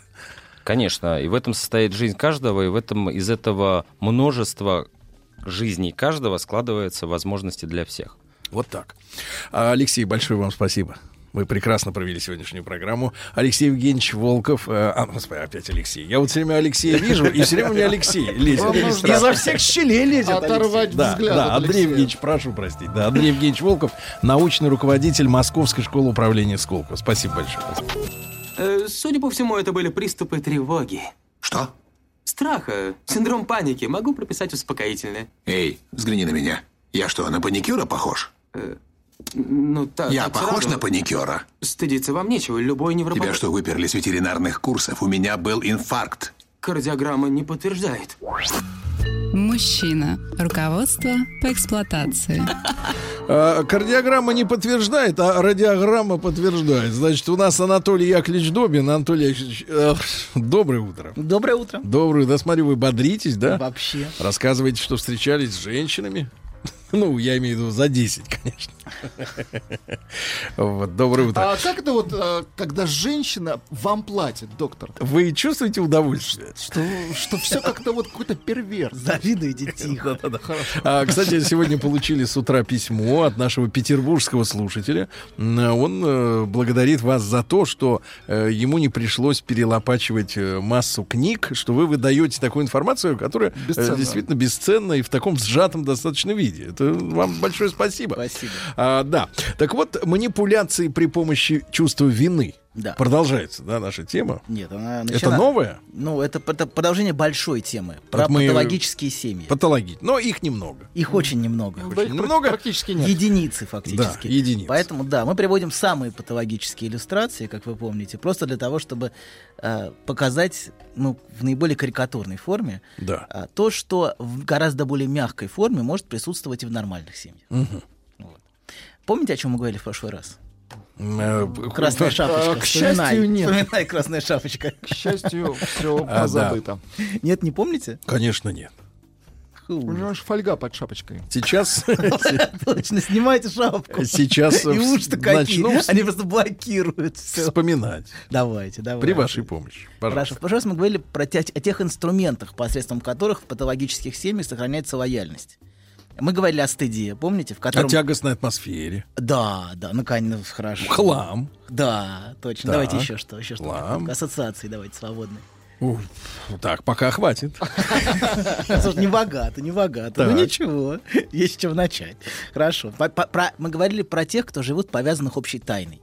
И общим секре- ощущением общего секрета, вот про стыд. А что, о чем-то, о чем нельзя говорить в семье. И что-то, что нужно скрывать. Еще я забыл упомянуть в прошлый раз сейчас. Немножко вы- мы как раз меня в- конце передачи оно, но я не успел рассказать, что некоторые родители любят при каждом разговоре указывать на вроде бы какие-то мелкие недостатки своим детям. Как-то подмечать. Мелкие недостатки. Я рассказывал ситуацию с моим Расскажите. троюродным братьем, братом, когда мы, э, скрываясь от дождя, э, вдруг полил, ну вот, роскошный, я бы сейчас никуда бы не побежал, честно говоря, а роскошный летний ливень. Ну, представляете, солнце светит и Да шпарит класс. такими огромными каплями. А, и мы побежали все от дождя куда-то укрыться. И мой брательник э, э, споткнулся и пролетел и запачкал все ноги э, коровьей лепехой. И потом мы шли, когда дождь э, кончился по деревне, и бабушка его говорила, ну, сестра моей бабушки, посмотри, мой Юрка-то весь в дерьме. Мы еще в эту сестру вспомним. Усиливала эффект. Весь, Мгм. Да. весь, А то да. Юрка-то ни, ни запаха-то не ну, чует. да, да, обычно это говорится ну, не- немножечко ну, в эту сторону, но чуть-чуть под другим углом. Хорошо. Интонационно часто вот какие-то мелкие недостатки замечаются детям, но интонационно, а интонация всегда важнее содержания. Часто главное содержание посредством интонации сообщается. Интонационно звучит так, как будто детям говорят о чем-то ужасном и инвалидизирующем. С этим ты никому не нужен в обществе. Ты дефектный и без меня не проживешь. Вот такой часто посыл. Только я тебя терплю, зная, какой ты. Это вот скрытый посыл, который вот часто вот в этих мелких замечаниях дается. И часто, кстати говоря, такого рода вещи, вот этот стыд, который постоянно транслируется ребенку, потом человек может, когда вырастает, проецировать на какие-то болезни. Например, у него может быть страх, что в нем найдут какую-то ужасную, а, инвалидизирующую постыдную болезнь. Ну, такое, такое часто бывает. Многие очень боятся сдавать анализы, например. Страх, что наука выведет меня на чистую воду. Вот, да. И раскроет обо мне правду. Вот эту правду. Только я знаю тебе правду. Вот. И а, я стану изгоем в обществе. Хотя тема со страхом болезни, конечно, намного шире, чем ну, семейный стыд. Это вообще, вообще бесконечная тема. Вот. А, да, а значит, второе. Это первое, о чем мы говорили, про стыд. А, вспоминаете, да? Да. Второе, мы говорили про страх отвержения. Когда родители манипулируют отвержением как способом контроля в отношениях. Вспоминаете? Так, не очень. Примерчик, прошу. Манипуляция сепарационной тревогой. Когда за проявление нелояльности, ну, например, ребенок сказал что-то не то, не там, как, как родителю показалось, в присутствии гостей или родственников, вот он Ну, посмел, что-нибудь сказал. посмел Ну рот раскрыть. Я тебя верну в роддом. Примерно так. Ну, примерно, примерно так. Что-то сказал, и ребенка наказывают, а, что что не понравилось родителю. И ребенка наказывают, или просто сказал что-то родителю, что ей, ей или ему не понравилось. Его наказывают молчанием в течение недель. а иногда и месяц. Да такое. Да, представляете, я слышал и такие вещи. Вот. Ничего не объясняя при этом. Ты что, сам не понимаешь, что ты наделала? Молчание ягнят. Да. Ну, в некотором смысле. Вот. Иди подумай хорошенько еще раз. Вот. И вот когда поймешь, в чем ты Еще виновата, недельку. Еще подумай, да, тогда, если такая глупая, тупая, не понимаешь, вот за что так с тобой. Вот, давай, значит, думай дальше. Да. Вот. И ребенок Это помогает? думает. Ну, это помогает вырабатывать у ребенка страх постоянный и тревогу э, по поводу реакции родителя. И вообще по поводу реакции других людей. Страх То есть задеть других людей. Четкой причинно-следственной связи нет, да? Ну, да, есть, ну, есть причинно-следственная связь, она в том, что есть а, больной нарциссизм родителя, который все время задевается. И ребенок все время боится задеть других людей, такой, когда вырастает, боится, и а, очень мазохистические люди могут вырастать в таких семьях. Ну, или наоборот, могут вырастать вполне садистические. Это улыбается наш друг. Садистические? Да. Садистическая улыбка Я просто взвешиваю, как, лучше. как лучше. скажи. Ну, если Какой так- дорожкой пойти? Если вариант только вот это и это, тогда, конечно. Конечно. Оно. Хорошо. Вот каждый раз такая улыбка милая. У меня была рыбка тетрадон. Вот она улыбалась так же. Такие большие глаза. Как выглядит. Вы ее изжарили? Нет, ну когда стали исчезать рыбы в аквариуме, пришлось ее отселить. Так, продолжайте, пока я посмотрю на рыбку на вашу. Она так мило улыбалась, как младенец. Тетрадон карликовый написано. Нет, карликовый не интересно, посмотрите, большие. Ладно, продолжаем. Крупную особь Значит, ищите. так, так вот, значит, продолжаем. А, а, то, о чем я говорю, вот, вот, конечно, такого рода воспитание, оно не отменяет в принципе необходимости воспитательных воздействий. Потому что многие проповедуют в принципе отсутствие воспитания. Вот. Ну, я, я с этим, ну, я не скажу, что я с не согласен. А что но- вы называете воспитанием? Смотрите. Вот когда особенно мамочки говорят, я воспитываю ребенка. Да, что они вкладывают в это Ну, понятие? я не знаю, что они вкладывают. Они вкладывают, что они занимаются чем-то очень ценным и важным, я думаю, так. И все. Нет, а что это Ну, такое? видимо, я не знаю, что они вкладывают. Ну вы как думаете, что Я такое думаю, что воспитывать? вос- Воспитание это, ну смотрите, всем нам надо жить в обществе, у котором есть правила, границы, рамки, нормы определенные. И функция родителя ввести ребенка а, в, в это общество. То есть э, он как воронка, через которую ребенок, семья, это воронка, через которую ребенок входит в общество. Вот. То есть вы специально ему закрываете сознание, мозги, да? Вот. Вот воспитание это закрытие мозга, чтобы он э, был этим самым солдатом. Доктор такая Ну, в плохом Я не смысле. вижу отсюда. Но это когда, она, когда, ее, ее- когда ее вытаскиваешь из аквариума, да, она раздувается Когда ее как шар. вытаскиваешь, но руками это делать не нужно. Не надо, не надо. Так, так вот что, что воспитание это значит ребенка, который открыт всему миру, запаковать Ну э, ничего, в, если э, открыто. Ва- Вас, вас, вас, мне кажется, необходимо иногда запаковывать. Открытость вашу. Вы слишком открыты. Нет, но мы об этом говорим, правильно? Нет, мы говорим не об этом. Мы говорим о том, что... Потому что потом происходит диссонанс, потому что человек потом смотрит, а, а есть люди, оказывается, которым можно нарушать эти правила. Есть. Да, так, а почему мне надо равняться на тех, Ну, что которые... же такая улыбка которые... у вас, когда вы Нет, почему надо, почему надо равняться, вот ребенок просто думает, да, почему надо равняться на тех, э, кто соблюдает все эти прекрасные правила, а не на тех, кто может себе позволить, например, э, в общем-то, э, поступить как хочется, а не как надо. Ну, потому что в результате ваших поступков как хочется, все равно вы окажетесь там, где вас научат как надо. Только это будет в гораздо более жесткой форме происходить. А, смотрите, наша, наша жизнь в социуме, она требует, требует, ну, как бы, принятия, что есть другие люди, требует понимания и признания других людей. Если этого нету, мы не То есть сможем... это семья, это, давайте так, воспитание, вы придерживаетесь такой. Я с вами согласен.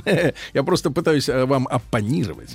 А семья это, так сказать, дрессировочный комплекс. Дрессировочный комплекс. Обучение правилам. Да. Обучение Вот смотри, правилам и как рамкам, надо да. делать. Да, Да? да. Ну, дрессировочный мне не нравится. Вот ребенок это, ребенок это не животное, которого надо дрессировать. Но ребенку требуются определенные рамки и правила, которые, а, которые будут огра- а, как бы ограничивать его в, опре- в определенном смысле. Ну и давать возможность все-таки жить в обществе. Да, потому что Иначе иначе жить... изгоем, Но, да, просто- но это совсем не то же самое, что рамки и правила жизни в обществе это не рамки и правила у каждой психопатологии. семьи свои. Псих, нет, психопатологии это разные. У каждой семьи, конечно, свои. Есть отклонения, но есть такие семьи. Давайте не путать концлагерь и воспитание. Это разные вещи. Потому что некоторые устраивают дома настоящий концлагерь. Вот, а, по отношению к детям. А Это совершенно разные вещи. Называет «я тебя жизни учу». Вот это не то же самое, что воспитание, учить жизни.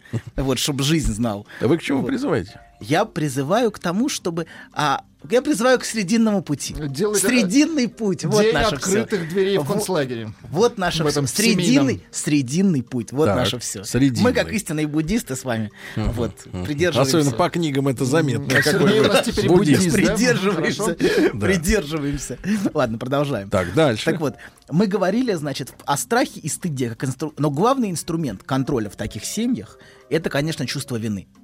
Вот, это первое. Первое и главное, о чем мы сегодня с вами поговорим. Вот с помощью чувства вины а, в патологических семьях и в патологических отношениях очень эффективно может поддерживаться лояльность в семье. И очень эффективно может работать запрет на разделение, о котором мы говорим уже не первую передачу. Главный посыл это тебе нельзя отделяться и иметь собственную жизнь. Мы единое неразрывное целое. Вот главный посыл в таких семьях и в таких отношениях патологических. И самый яркий способ контроля виной это, например, постоянно умирающие матери или бабушки. Вот, От чего? А вообще это не важно. От ребенка. Это То не- есть э, фраза «я гибну» — это из этой серии. она близка, она в эту сторону идет. Очень часто вина вызывается, например, посредством симуляции или аггравации болезни. Как, как? Аггравация это преувеличение.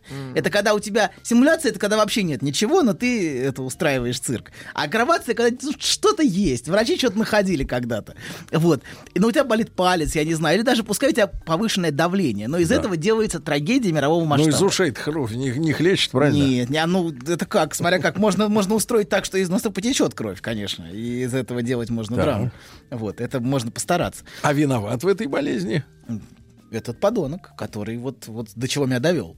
Смотрите. Так вот, это, когда, например, аггравация, такая легкая гипертония может изображаться как инфаркт. Вот каждый раз, когда, когда это необходимо.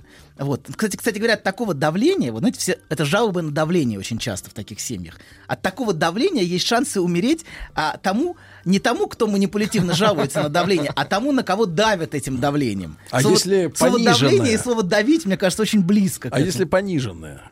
Если пониженное. Да. А, Хитрец.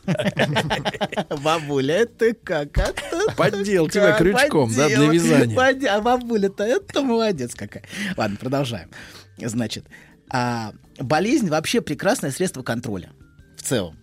Одними, одними симуляциями сердечных приступов можно держать под контролем всю семью. Это вот советы. Советы зна- знатокам. Целую То есть лежать, лежать в лежку и стонать, правильно? Абсолютно. Де- То есть это, демонстративно и кстати, кстати, рецепт э, мужикам, которые любят вечером перед телеком полежать. Ребята, лежите, но стоните. Так вот, каждый раз вас... Хорошо, продолжаем. Вся жизнь а, семьи и детей может строиться вокруг, например, вечно больной матери или бабушки, а, которой ни в коем случае нельзя волновать. У нее очень плохо с сердцем. Ни в коем случае нельзя ее беспокоить. Вот. Причем, чем драматичнее и театральнее происходит сердечный приступ, тем лучше. Есть фраза психиатров 19 века, а, которую повторил Фрейд. В чем отличие эпилептического припадка от истерического, говорили а, психиатры 19 века. Эпилептик падает там без сознания, там, где начинается приступ, а истерик падает без сознания там, где есть диван. Вот, это принципиальное отличие. Я бы добавил, где есть зрители. Это принципиально тоже. Не только диван. Нужно, чтобы вокруг дивана стояли люди. Вот, да. И так вот важно др- драматично и театрально хвататься за сердце. Это вот навыки тоже, разрабатываемые с, с опытом. Вот, когда, например, сын или дочь, или даже внуки, даже внуки, пытаются отделиться. Надо- можно говорить «я гибну», например, тут же вот театрально, демонстративно. Как только внучок собрался куда-то идти на свидание, тут же можно, значит, а, умирать. Да. Пора. Или, или, например, когда уже выросший сын заявляет, что не придет на ночь Да. сегодня. А можно тут же начать закатывать глаза, и, значит, вот начинается а, при, припадок, ну, можно падать на диван, я не знаю, и умирать тут же. Вот. Или если, например, как, как сейчас, сейчас же все по телефону происходит, такие, Да. такие общения. Сейчас это а, вот эти все сцены, они гораздо менее, э, в общем, менее, менее театральны, как, скажем, даже лет 10-20 назад. Сейчас по телефону. Тогда можно начать что-то шептать едва различимым голосом. Знаете, тут же умирание начинается. Вот это, вот эта интонация умирающего. Вот. А, и, но вызывающее, но это вызывает сильную тревогу всегда у другого. Важно, что такое поведение направлено, чтобы вызвать сильнейшее беспокойство и приступ вины у, у того, кому это все адресовано. Вот. Или, например, можно заявлять, а, тоже часто слышал, кстати. Пока не придешь домой, я не лягу. Вот. Тогда, чтобы как мучился виной, что с матерью или что с бабушкой родной делает, чтобы мучился. Вот. И, да, значит, особо настойчивый и очень страстный. Кстати, страстность тут очень важное качество в этих театральных приступах. Такая неудовлетворенная страстность. Она всегда проступает вот в, в, это- в этом драматизме, а, а, таком тяжелом истерическом драматизме. Вот они любят вовлекать в это обвинение внешний мир.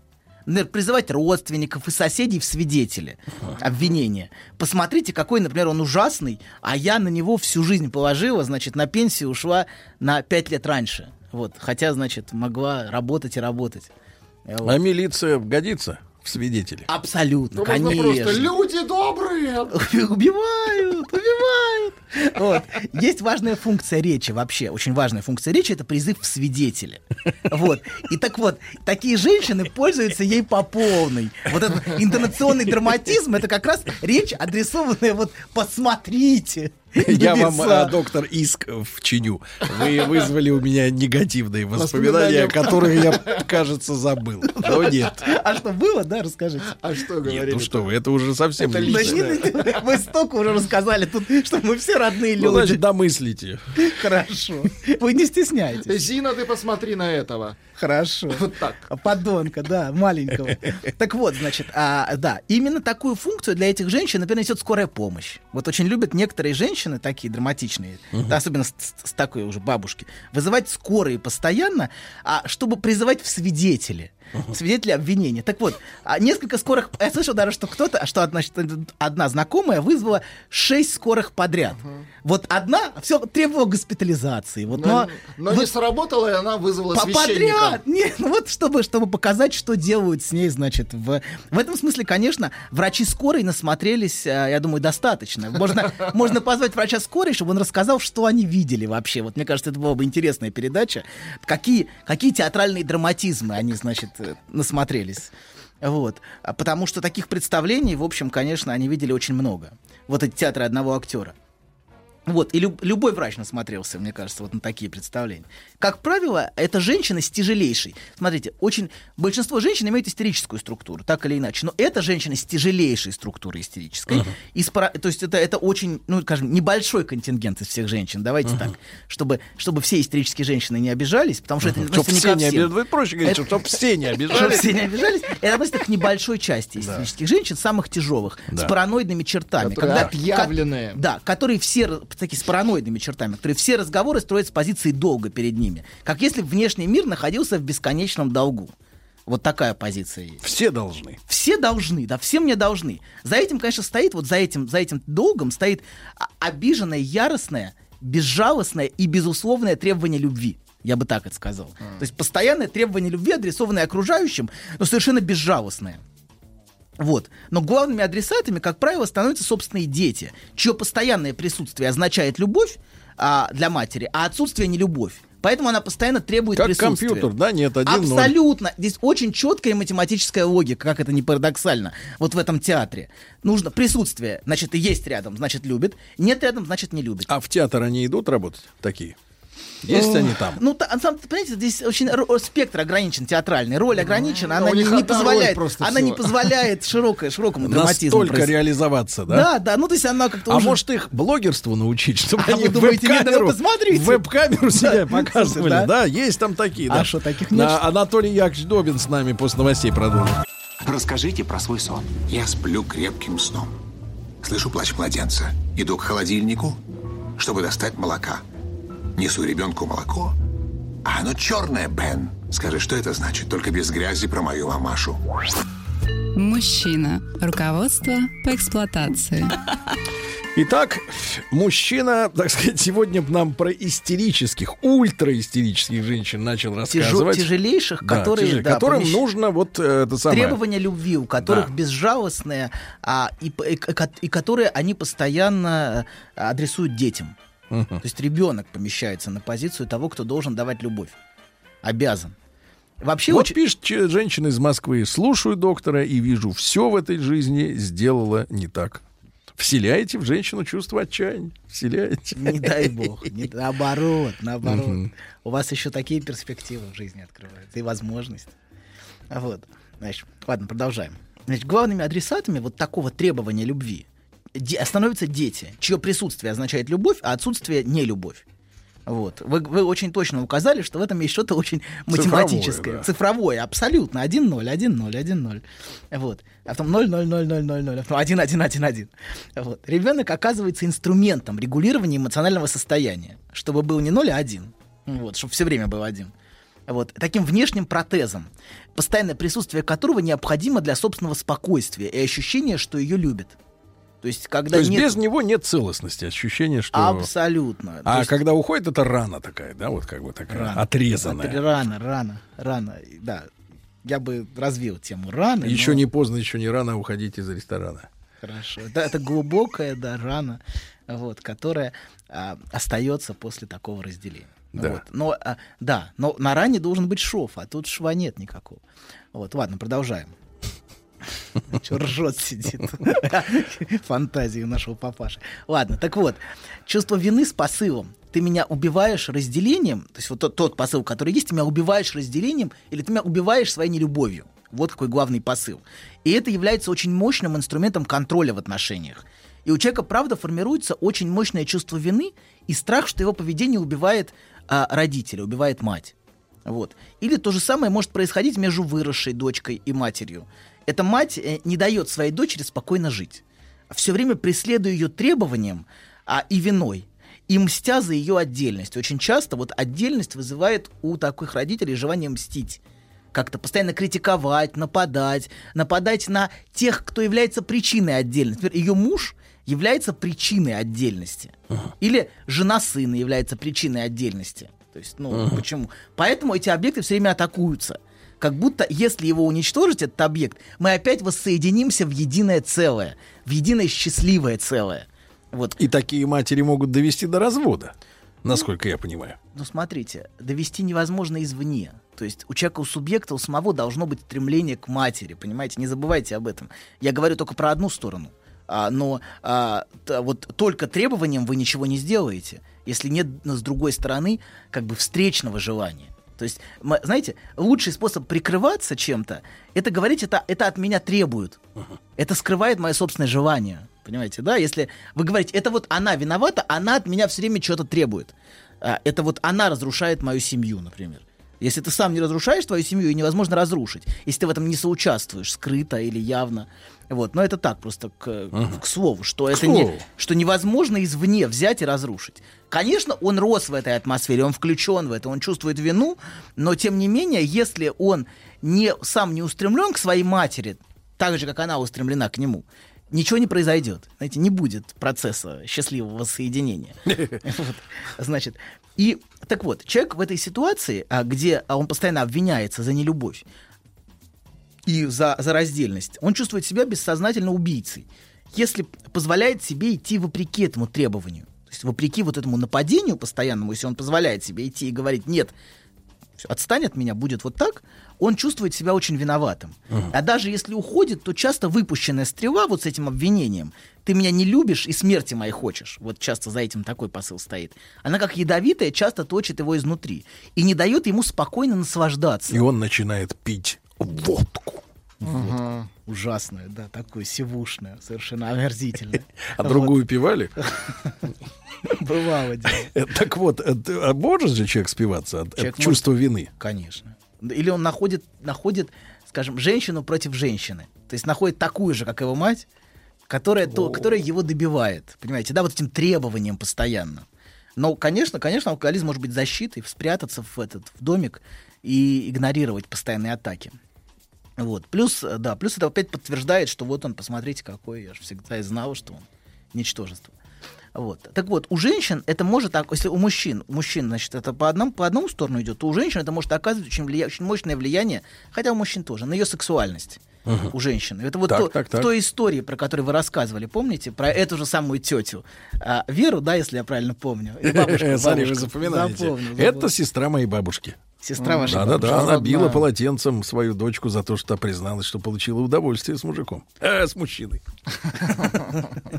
С мужиком. С незнакомым мужиком. Ну, слова про, вот такие проклятия носились страшные. Какие? Ну, самое что меньше это жрица любви. Да? Да. А она как призналась? Это вы ведь были свидетелем? Она, этого? видно, была счастлива, что ей было хорошо, она вернулась. И что, и рассказала маме? Ну, как-то намекнула и А как, понеслась. А как это произошло? Ну вот это уже, нет, мне картина вот битья застала. Битья застала. Вы уже застали другую часть, да? Да, в следующую. Драматичную. Хорошо.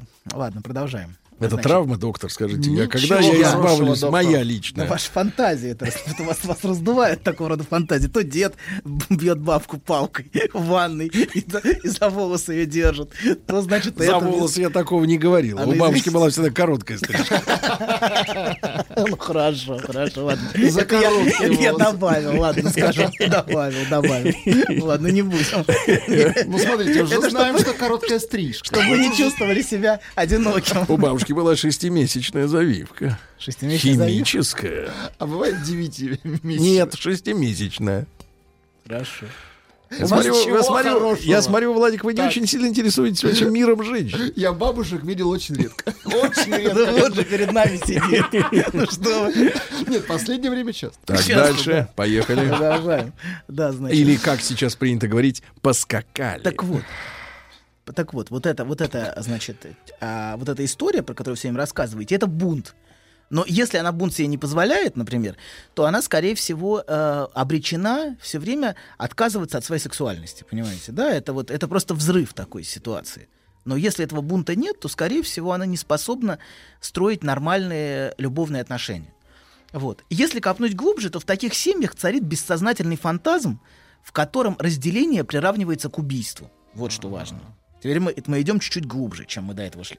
Если использовать метафору семейной утробы, то выход из утробы как будто равен убийству. Вот в чем проблема. Как если бы рождение убивало мать. Вот с такой фантазмом. Что-то схожее стоит. Не случайно эти матери, о которых мы говорили сегодня, начинают демонстративно... Эти редкие матери. Эти единичные матери начинают демонстративно умирать. Они как бы, э, когда появляется угроза разделения, они тут же начинают демонстративно умирать. Они проигрывают сцену этого фантазма, понимаете, да? Это как постановка. такая. Репетиция, что ли? Вот она, эта сцена постоянно проигрывается. И, да, и в этот фантазм, в который все включены, она играет роль убиваемой разделением, а не любовью. Вот эта театральная постановка, вот, со скрытым посылом таким вот в, в этом включенном. Если ты уйдешь, я умру, а ты окажешься в аду. В аду несмываемой вины. Вот что важно тут. И все фразы, которые говорятся, ну, например, такие, я не знаю. Вот когда я умру, а ты будешь плакать на могиле. Или умру, и тогда поймешь. Поймешь, это значит, будешь страдать от вины. Ужасной вины. Вот, а я буду сверху смотреть и говорить. Доктор, вы тоже театральная, смотрю. Абсолютно. Вот. А будешь от вины страдать. Поймешь, значит, и все это Я проявление... могу вас познакомить с артистом, он играл море. Хорошо. Хотите? Все это проявление... Возьмите несколько уроков. Возьмите несколько уроков. Все это проявление скрытого фантазма, вот что разделение приравнивается к убийству. И один из самых больших страхов взрослых, Сергей, Он опять снова вспомнил бабушку. Очередной случай. Расскажите, Очередной ну расскажите нам всем. Нет, я представил, как вы будете брать уроки. Это- Нет, это будет один урок, очень короткий, вы сразу пойдете домой. Ну, Нужно просто... Мерзота, мерзота, мразь, а. Бабуля, бабуля Начал шипеть, Ну кричит. Ты... Да, у тебя особый дар, у тебя талант. Нет, что Да, вы. да. Вовсе Я нет. сказал да. Молодец, башковитый. Мужчина. Руководство по эксплуатации. Да, ну прошу, прошу, прошу. Все, бабуля успокоилась? Да, да, да, да. А то был припадок. Изгнали, да. Мстительный, мстительный припадок. бабулю довели Опять довели, да. Смотри, давление, бабушка, аккуратнее. Шестимесячная. Ну, вы говорите, а я успокоюсь. Я не могу, не могу. Он получит удовольствие. Припадок какой-то театральный происходит. Весь час посвящен театру. Хорошо, ладно. Продолжаем. Да. Значит, один из самых больших страхов э, взрослых детей, выросших в таких семьях, Ну, Встретиться с мамой. в некотором доме, смысле, в доме. это то, что их родители, это то, что их родители заболеют. Вот О. и станут от них зависимы. То есть ты не можешь реально бросить нуждающегося. То есть, конечно, можешь, это не вопрос. Вопросов. Доктор, это не вопрос. Спокойно, спокойно. А Но- вы, доктор, подлез. но вина, но вина будет мучить, к сожалению. К сожалению, вот есть остаток, который все время будет третировать. Вот. Вина не даст жить спокойно. То есть они боятся, что реальная болезнь, это, понимаете, это все проецируется в будущее всегда. Всегда. Это не, не переживается никогда в настоящем. Это вот, если они заболеют, это вот ужасающий страх. А то реаль- что- реальная болезнь родителя станет для них удавкой, вот такой страх, который окончательно отберет у них их отдельную жизнь и полностью подчинит этому требованию родительскому. Вот такой страх очень часто скрытый. И, и ощущение часто, что их собственная жизнь это просто мираж, а, который может закончиться, если родитель будет реально нуждаться и требовать заботу. Вот такая тревога часто переживается. Но главная проблема это, конечно, не обвинение, не внешнее обвинение. Внешнее обвинение, оно, ну, вас могут на улице чем-то обвинить, и что там? Бабка подошла и сказала. Вот. Значит, ты- вас ты- это вообще ты не заденет. Главное, чтобы без обвинений не стреляли сразу. Да. Нет, некоторые стреляют. Так вот, значит, а, да, главное это не обвинение, а то, что сам субъект разделяет этот фантазм, понимаете? Он правда верит, что разделение убьет эту несчастную женщину. Хотя, знаете, есть старая, старая тоже психиатрическая поговорка, что вот эта бабка еще на ваших похоронах простудится. Вот, это тоже психиатры говорят Ну, смотрю, про определенный тип книгу поговорок, что ли, психиатрических. Есть такое ничего-ничего, отряхнется. Нет, это другая история. Не надо, вот, пожалуйста, тут. Ты мерзоты. Как вам не стыдно, Владик? Ну, хватит. Да вы все хотите тут поставить свои Конечно, рамки? конечно. Воронку надеть на нас, на всех, да, вот вашу Шапочку эту сними, воронку воспитания. Красная шапочка. Волк и бабушка в одном лице. Ну, посмотрите, ну, правда, он и красная шапочка, и волк, и бабушка. Вам виднее, вы же врач. Да нет, ну так, со стороны. Я же привык к шапке, И так звучит смех доктора Ливси. Ладно. Для, для тех, кто только что подключился. Хорошо, продолжаем. Значит, мы остановились на том, что есть страх обросить нуждающегося. Так. Отбросить? Бросить нуждающегося. так, я, я забыл, вы меня сбили. Значит, а, что их собственная жизнь это мираж. Вот, я вспомнил. Их собственная жизнь и страх, что это мираж, который закончится, если к ним, будут, от- к ним будут предъявлять требования родители. Ты должен о нас заботиться. Вот. Кстати, вот часто это звучит. Вот, вот это, знаете, как в будущее вот это проклятие. Ты будешь о нас заботиться, ты Ага. должен о нас заботиться. И это, зву- это, вы, это ощущается как что-то что невыносимое. Вот в чем проблема. Проблема в том, что в этом изначально какой-то посыл мучительно... Негативный. Негативно невыносимый, что мы будем для тебя ношей. Вот какой посыл часто звучит. Значит, а, да. А, да, но главная проблема это не обвинение, а вот этот фантазм, что мы единое целое.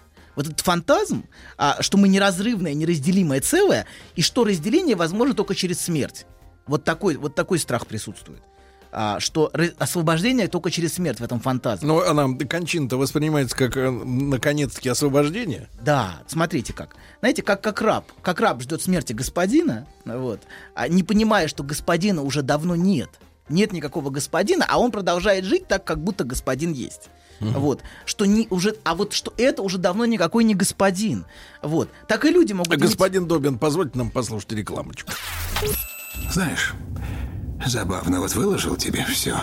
И вроде как полегчало. Нет, серьезно. Будто сбросил тяжесть. Молодец. Я... А вы... Док, спасибо. Мужчина. Руководство по эксплуатации. Так, ну что же, на тему воспитания, доктор. Э, А как же, доктор? Конечно, я не вбиваю, пишет, видимо, мужчина, э, не подписался из Москвы. Я не вбиваю в голову детям, что они должны будут обо мне заботиться. Но мне кажется, это естественно. Я, а, женщина, я заботилась о родителях. А кто же должен, подчеркиваю, должен заботиться обо мне в старости, если доживу э, до глубокой, не дай бог, на помойку ползти? Звучит ужасающе. Ползти. Смотрите, несомненно, важно, чтобы дети заботили о родителях. Но мы говорим про, с- про садистическое наслаждение третированием. Вот, я буду ты, я буду для тебя ношей невыносимой. Понимаете, тут посыл совершенно другой. Дело не в самой заботе, а в том, что это об- как бы обыгрывается так, что это становится... Ну, это наказание Что это ощущ- ощущается, да, как будто вот меня лишили жизни, и я лишу тебя жизни. И ты будешь терпеть меня до самой смерти. Моей. Вот посыл-то такой. И как бы посыл такой, что как будто разделение возможно только через смерть. Вот что главное. Вот, мы, мы остановились на теме, на теме образа раба Гегелевского. Вот. А где что? Ах, это Гегелев. Хорошо, хорошо, да. Так вот, как раб ждет смерти господина, вот, а, а да, и, ну, не осознавая, что господина-то уже давно нету, так и эти люди могут иметь фантазию, что жизнь начнется только после смерти родителей, не осознавая, что уже давно можно жить, и что это только его фантазия заставляет его включенным в этот мир. То есть многие бессознательно ждут смерти родителя, сами того не осознавая, как освобождение. Я подчеркиваю, бессознательно, еще раз. Они часто сами этого совершенно не осознают, хотя сознательно они переживают, как правило, вину, но не понимают за что. Это, кстати, одно из, из мне кажется, важнейших открытий Фрейда. Вот, если вы почитаете, например, тол- толкование сновидения или другие, то вы обнаружите, Другие что... не надо, рано. Другие книжки. Что вы обнаружите, что источником вины главным для субъекта является не абстрактная агрессия. У нас говорят, человек чувствует вину, потому что у него есть скрытая агрессия. Это не агрессия, а это пожелание смерти ближнему. Вот что за этим проступает. Вот. И само пожелание, которое он не осознает, но которое вызывает у него сознательное чувство вины. Само пожелание смерти ближнему он не осознает. Вот. Но... То есть он не чувствует себя в полной мере гуманистом. Да, но он чувствует, он чувствует вину, но причину этого не понимает. Вы можете, конечно, сказать, что это все невротические фантазии Фрейда. Вот, что, конечно, не без этого. Конечно, Фрейд был невротиком, и, конечно, вопрос его собственного пожелания смерти собственному отцу там а, звучит. Вот, а, да, в- даже в его, даже в его теории Эдипа уже звучат его собственные нотки, конечно же. Но это не отменяет того, что в целом а, это очень, очень распространенное, очень распространенное а, у людей переживание и пожелание смерти ближнему неосознанное и чувство вины за это. Даже у Пушкина, например, если вы вспомните. Так. Это есть, а, и даже не как бессознательное, как вполне осознанное. А ож- ожидание смерти как освобождение. Мой дядя самых честных правил, помните? так, так. Когда не в шутку за не мог, он уважать себя заставил. И лучше выдумать не смог. А, не мог. Это дядя заставил себя терпеть. Вот как раз вот про эту тему. Он заставил терпеть Ты себя. смотри, ты и Пушкина под свою тему подтащил, Подождите. да? Его пример другим За наука. Его Значит, пример... подтащил. Там так и звучит. Его пример другим наука. Но, боже мой, какая скука с больным сидеть день и ночь, не отходя ни шагу прочь. Кстати, скука очень часто это подавленная злость. Ощущаемая как скука. Вот. Какое низкое коварство. Видите, уже вина проступает. Полуживого забавлять, ему подушки поправлять, печально подносить лекарства, вздыхать и думать про себя. Когда же черт возьмет тебя? Вот у вас такого великого поэта не было никогда. У кого у нас? Это наш, наш общий культурный код. Ой, по Пушкину мы тебе дадим. Как я, подождите. Не-не-не, мы разбежались. Нет, нет, нет, мы, мы единое целое. Ру- русско, Так, мы- русская, мы русская отделяемся. культура. Нет, Давайте, мы с вами, культура. доктор, отделяемся. Нет, русская Так культура. говорите, русская культура. Это ты... ч- Демоны. Ну хватит. Ну, Ну как не я шучу, все. Нет. Так. Пушкин Смотрите. хорошо сказал, да. М- Давайте, мы можем, можем отдельную передачу про а, русско-еврейский вопрос устроить. Это Не интересно. надо в вашем- Сергею Интересно. очень Нет, интересно. Он собирается туда Я вам, я вам напишу адресок, вы туда заходите. Нет, вы не поверите, но это, это удивительный феномен такого срастания а, и взаимного обогащения культур, фантастического. Мандельштам, Пастернак, вот эта вся русско- русско-еврейская культура, она Ты фантастична что ж в хочешь 20 Бродского веке. сейчас подтянуть тут? Ну, это не я, это вы. Ты, ты сказал, как сказано, в одной нашей общей книге. Вот. Бродского до нас подтянули. Так, минуточку, Да, вернемся. Это, это, это удивительный феномен, потому Вернемся что... к матери. Нет, подождите, вы начали эту тему и теперь... Нет, я не начал. Была ремарка. Вы узнаете курсив? Курси, знаю курсор. Это была дурная ремарка. Хорошо. Вот, собрались оба. Это, да, потому что вы совершенно не встретите в других, в в других такого удивительного культурного, как бы культу- культурного срастания. Для меня это удивительный феномен. А феномен русской интеллигенции удивительный. Ах, еще и ты, ты сюда интеллигентов еще засунул. Конечно, это же... Ай-яй-яй-яй. Ну, это же очевидно. Это- Доктор, Да, хорошо, тебя продолжаем. будут бить, но бить тебя будут свои. Это, это безо всякого сомнения. То есть Сергей. Хорошо. Вот. Да, а, значит, да, значит, продолжаем. Значит, некоторые садистические родители так и говорят, когда же черт возьмет тебя? Так вот, некоторые садистические родители, кстати, так и говорят. Ты ждешь моей смерти. Вот этот посыл, он, он, он третирующий на самом деле другого. Он ну, в каком-то смысле постоянно его... Вы про хату? А, а, о, это интересная мысль. Я, кстати, если. В да, этом разрезе я в этом Медов. разрезе сейчас не думал, но давайте сейчас продолжим как раз в этом разрезе. Если прислушаться к этой фразе, то видно, что родитель осознает, что его терпят, и даже наслаждается этим. Вот в этом посыле. А он не съезжает. Обычно в это включены манипуляции вопросами наследства. Так, как будто квартира это какая-то немыслимая ценность. А как будто нет. Ну, смотрите. а, У вас есть квартира? у всех, у всех есть. Смотрите, Смотря давайте, где, Давайте да, сформулируем это по-другому. Что, в Гальяново? Подождите. Давайте так, сформулируем это по-другому. В Псалме Давида сказано. И вот давайте так пойдем. Пойтех, эт йодеха, взялся за у старое. мазбе лихоль хайротсон. Хорошо. Давай, давай. В Псалме Давида сказано, раскрывает руку и насыщает всякую нужду.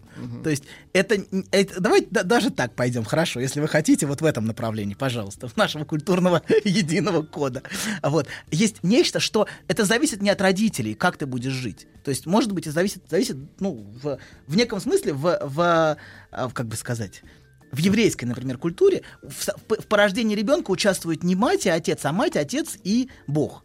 То есть в каком-то смысле ты не являешься вечным должником. Это выводит тебя из позиции бесконечного долга. Рекомендуете? А, нет, я не рекомендую. Я не рекомендую человеку религию ни в коем случае. Вы слишком взрослый. Да, да. Значит, Никогда не поздно. вот, да, у нас вот так, вы, вы как маленький бог в семье всегда были похожи. Я? Значит, да, но смотрите, я говорю о том, что... Вы не- опять не успели. Да подождите, дайте Да нет, договорю. я точно Три говорю. секунды, подождите, Нет, да. Их нет у вас. Очень, очень важно понимать, что, что это не то, что вам дается, а что в жизни, в жизни все человеку дается. Но бессмысленно что ждать от родителя.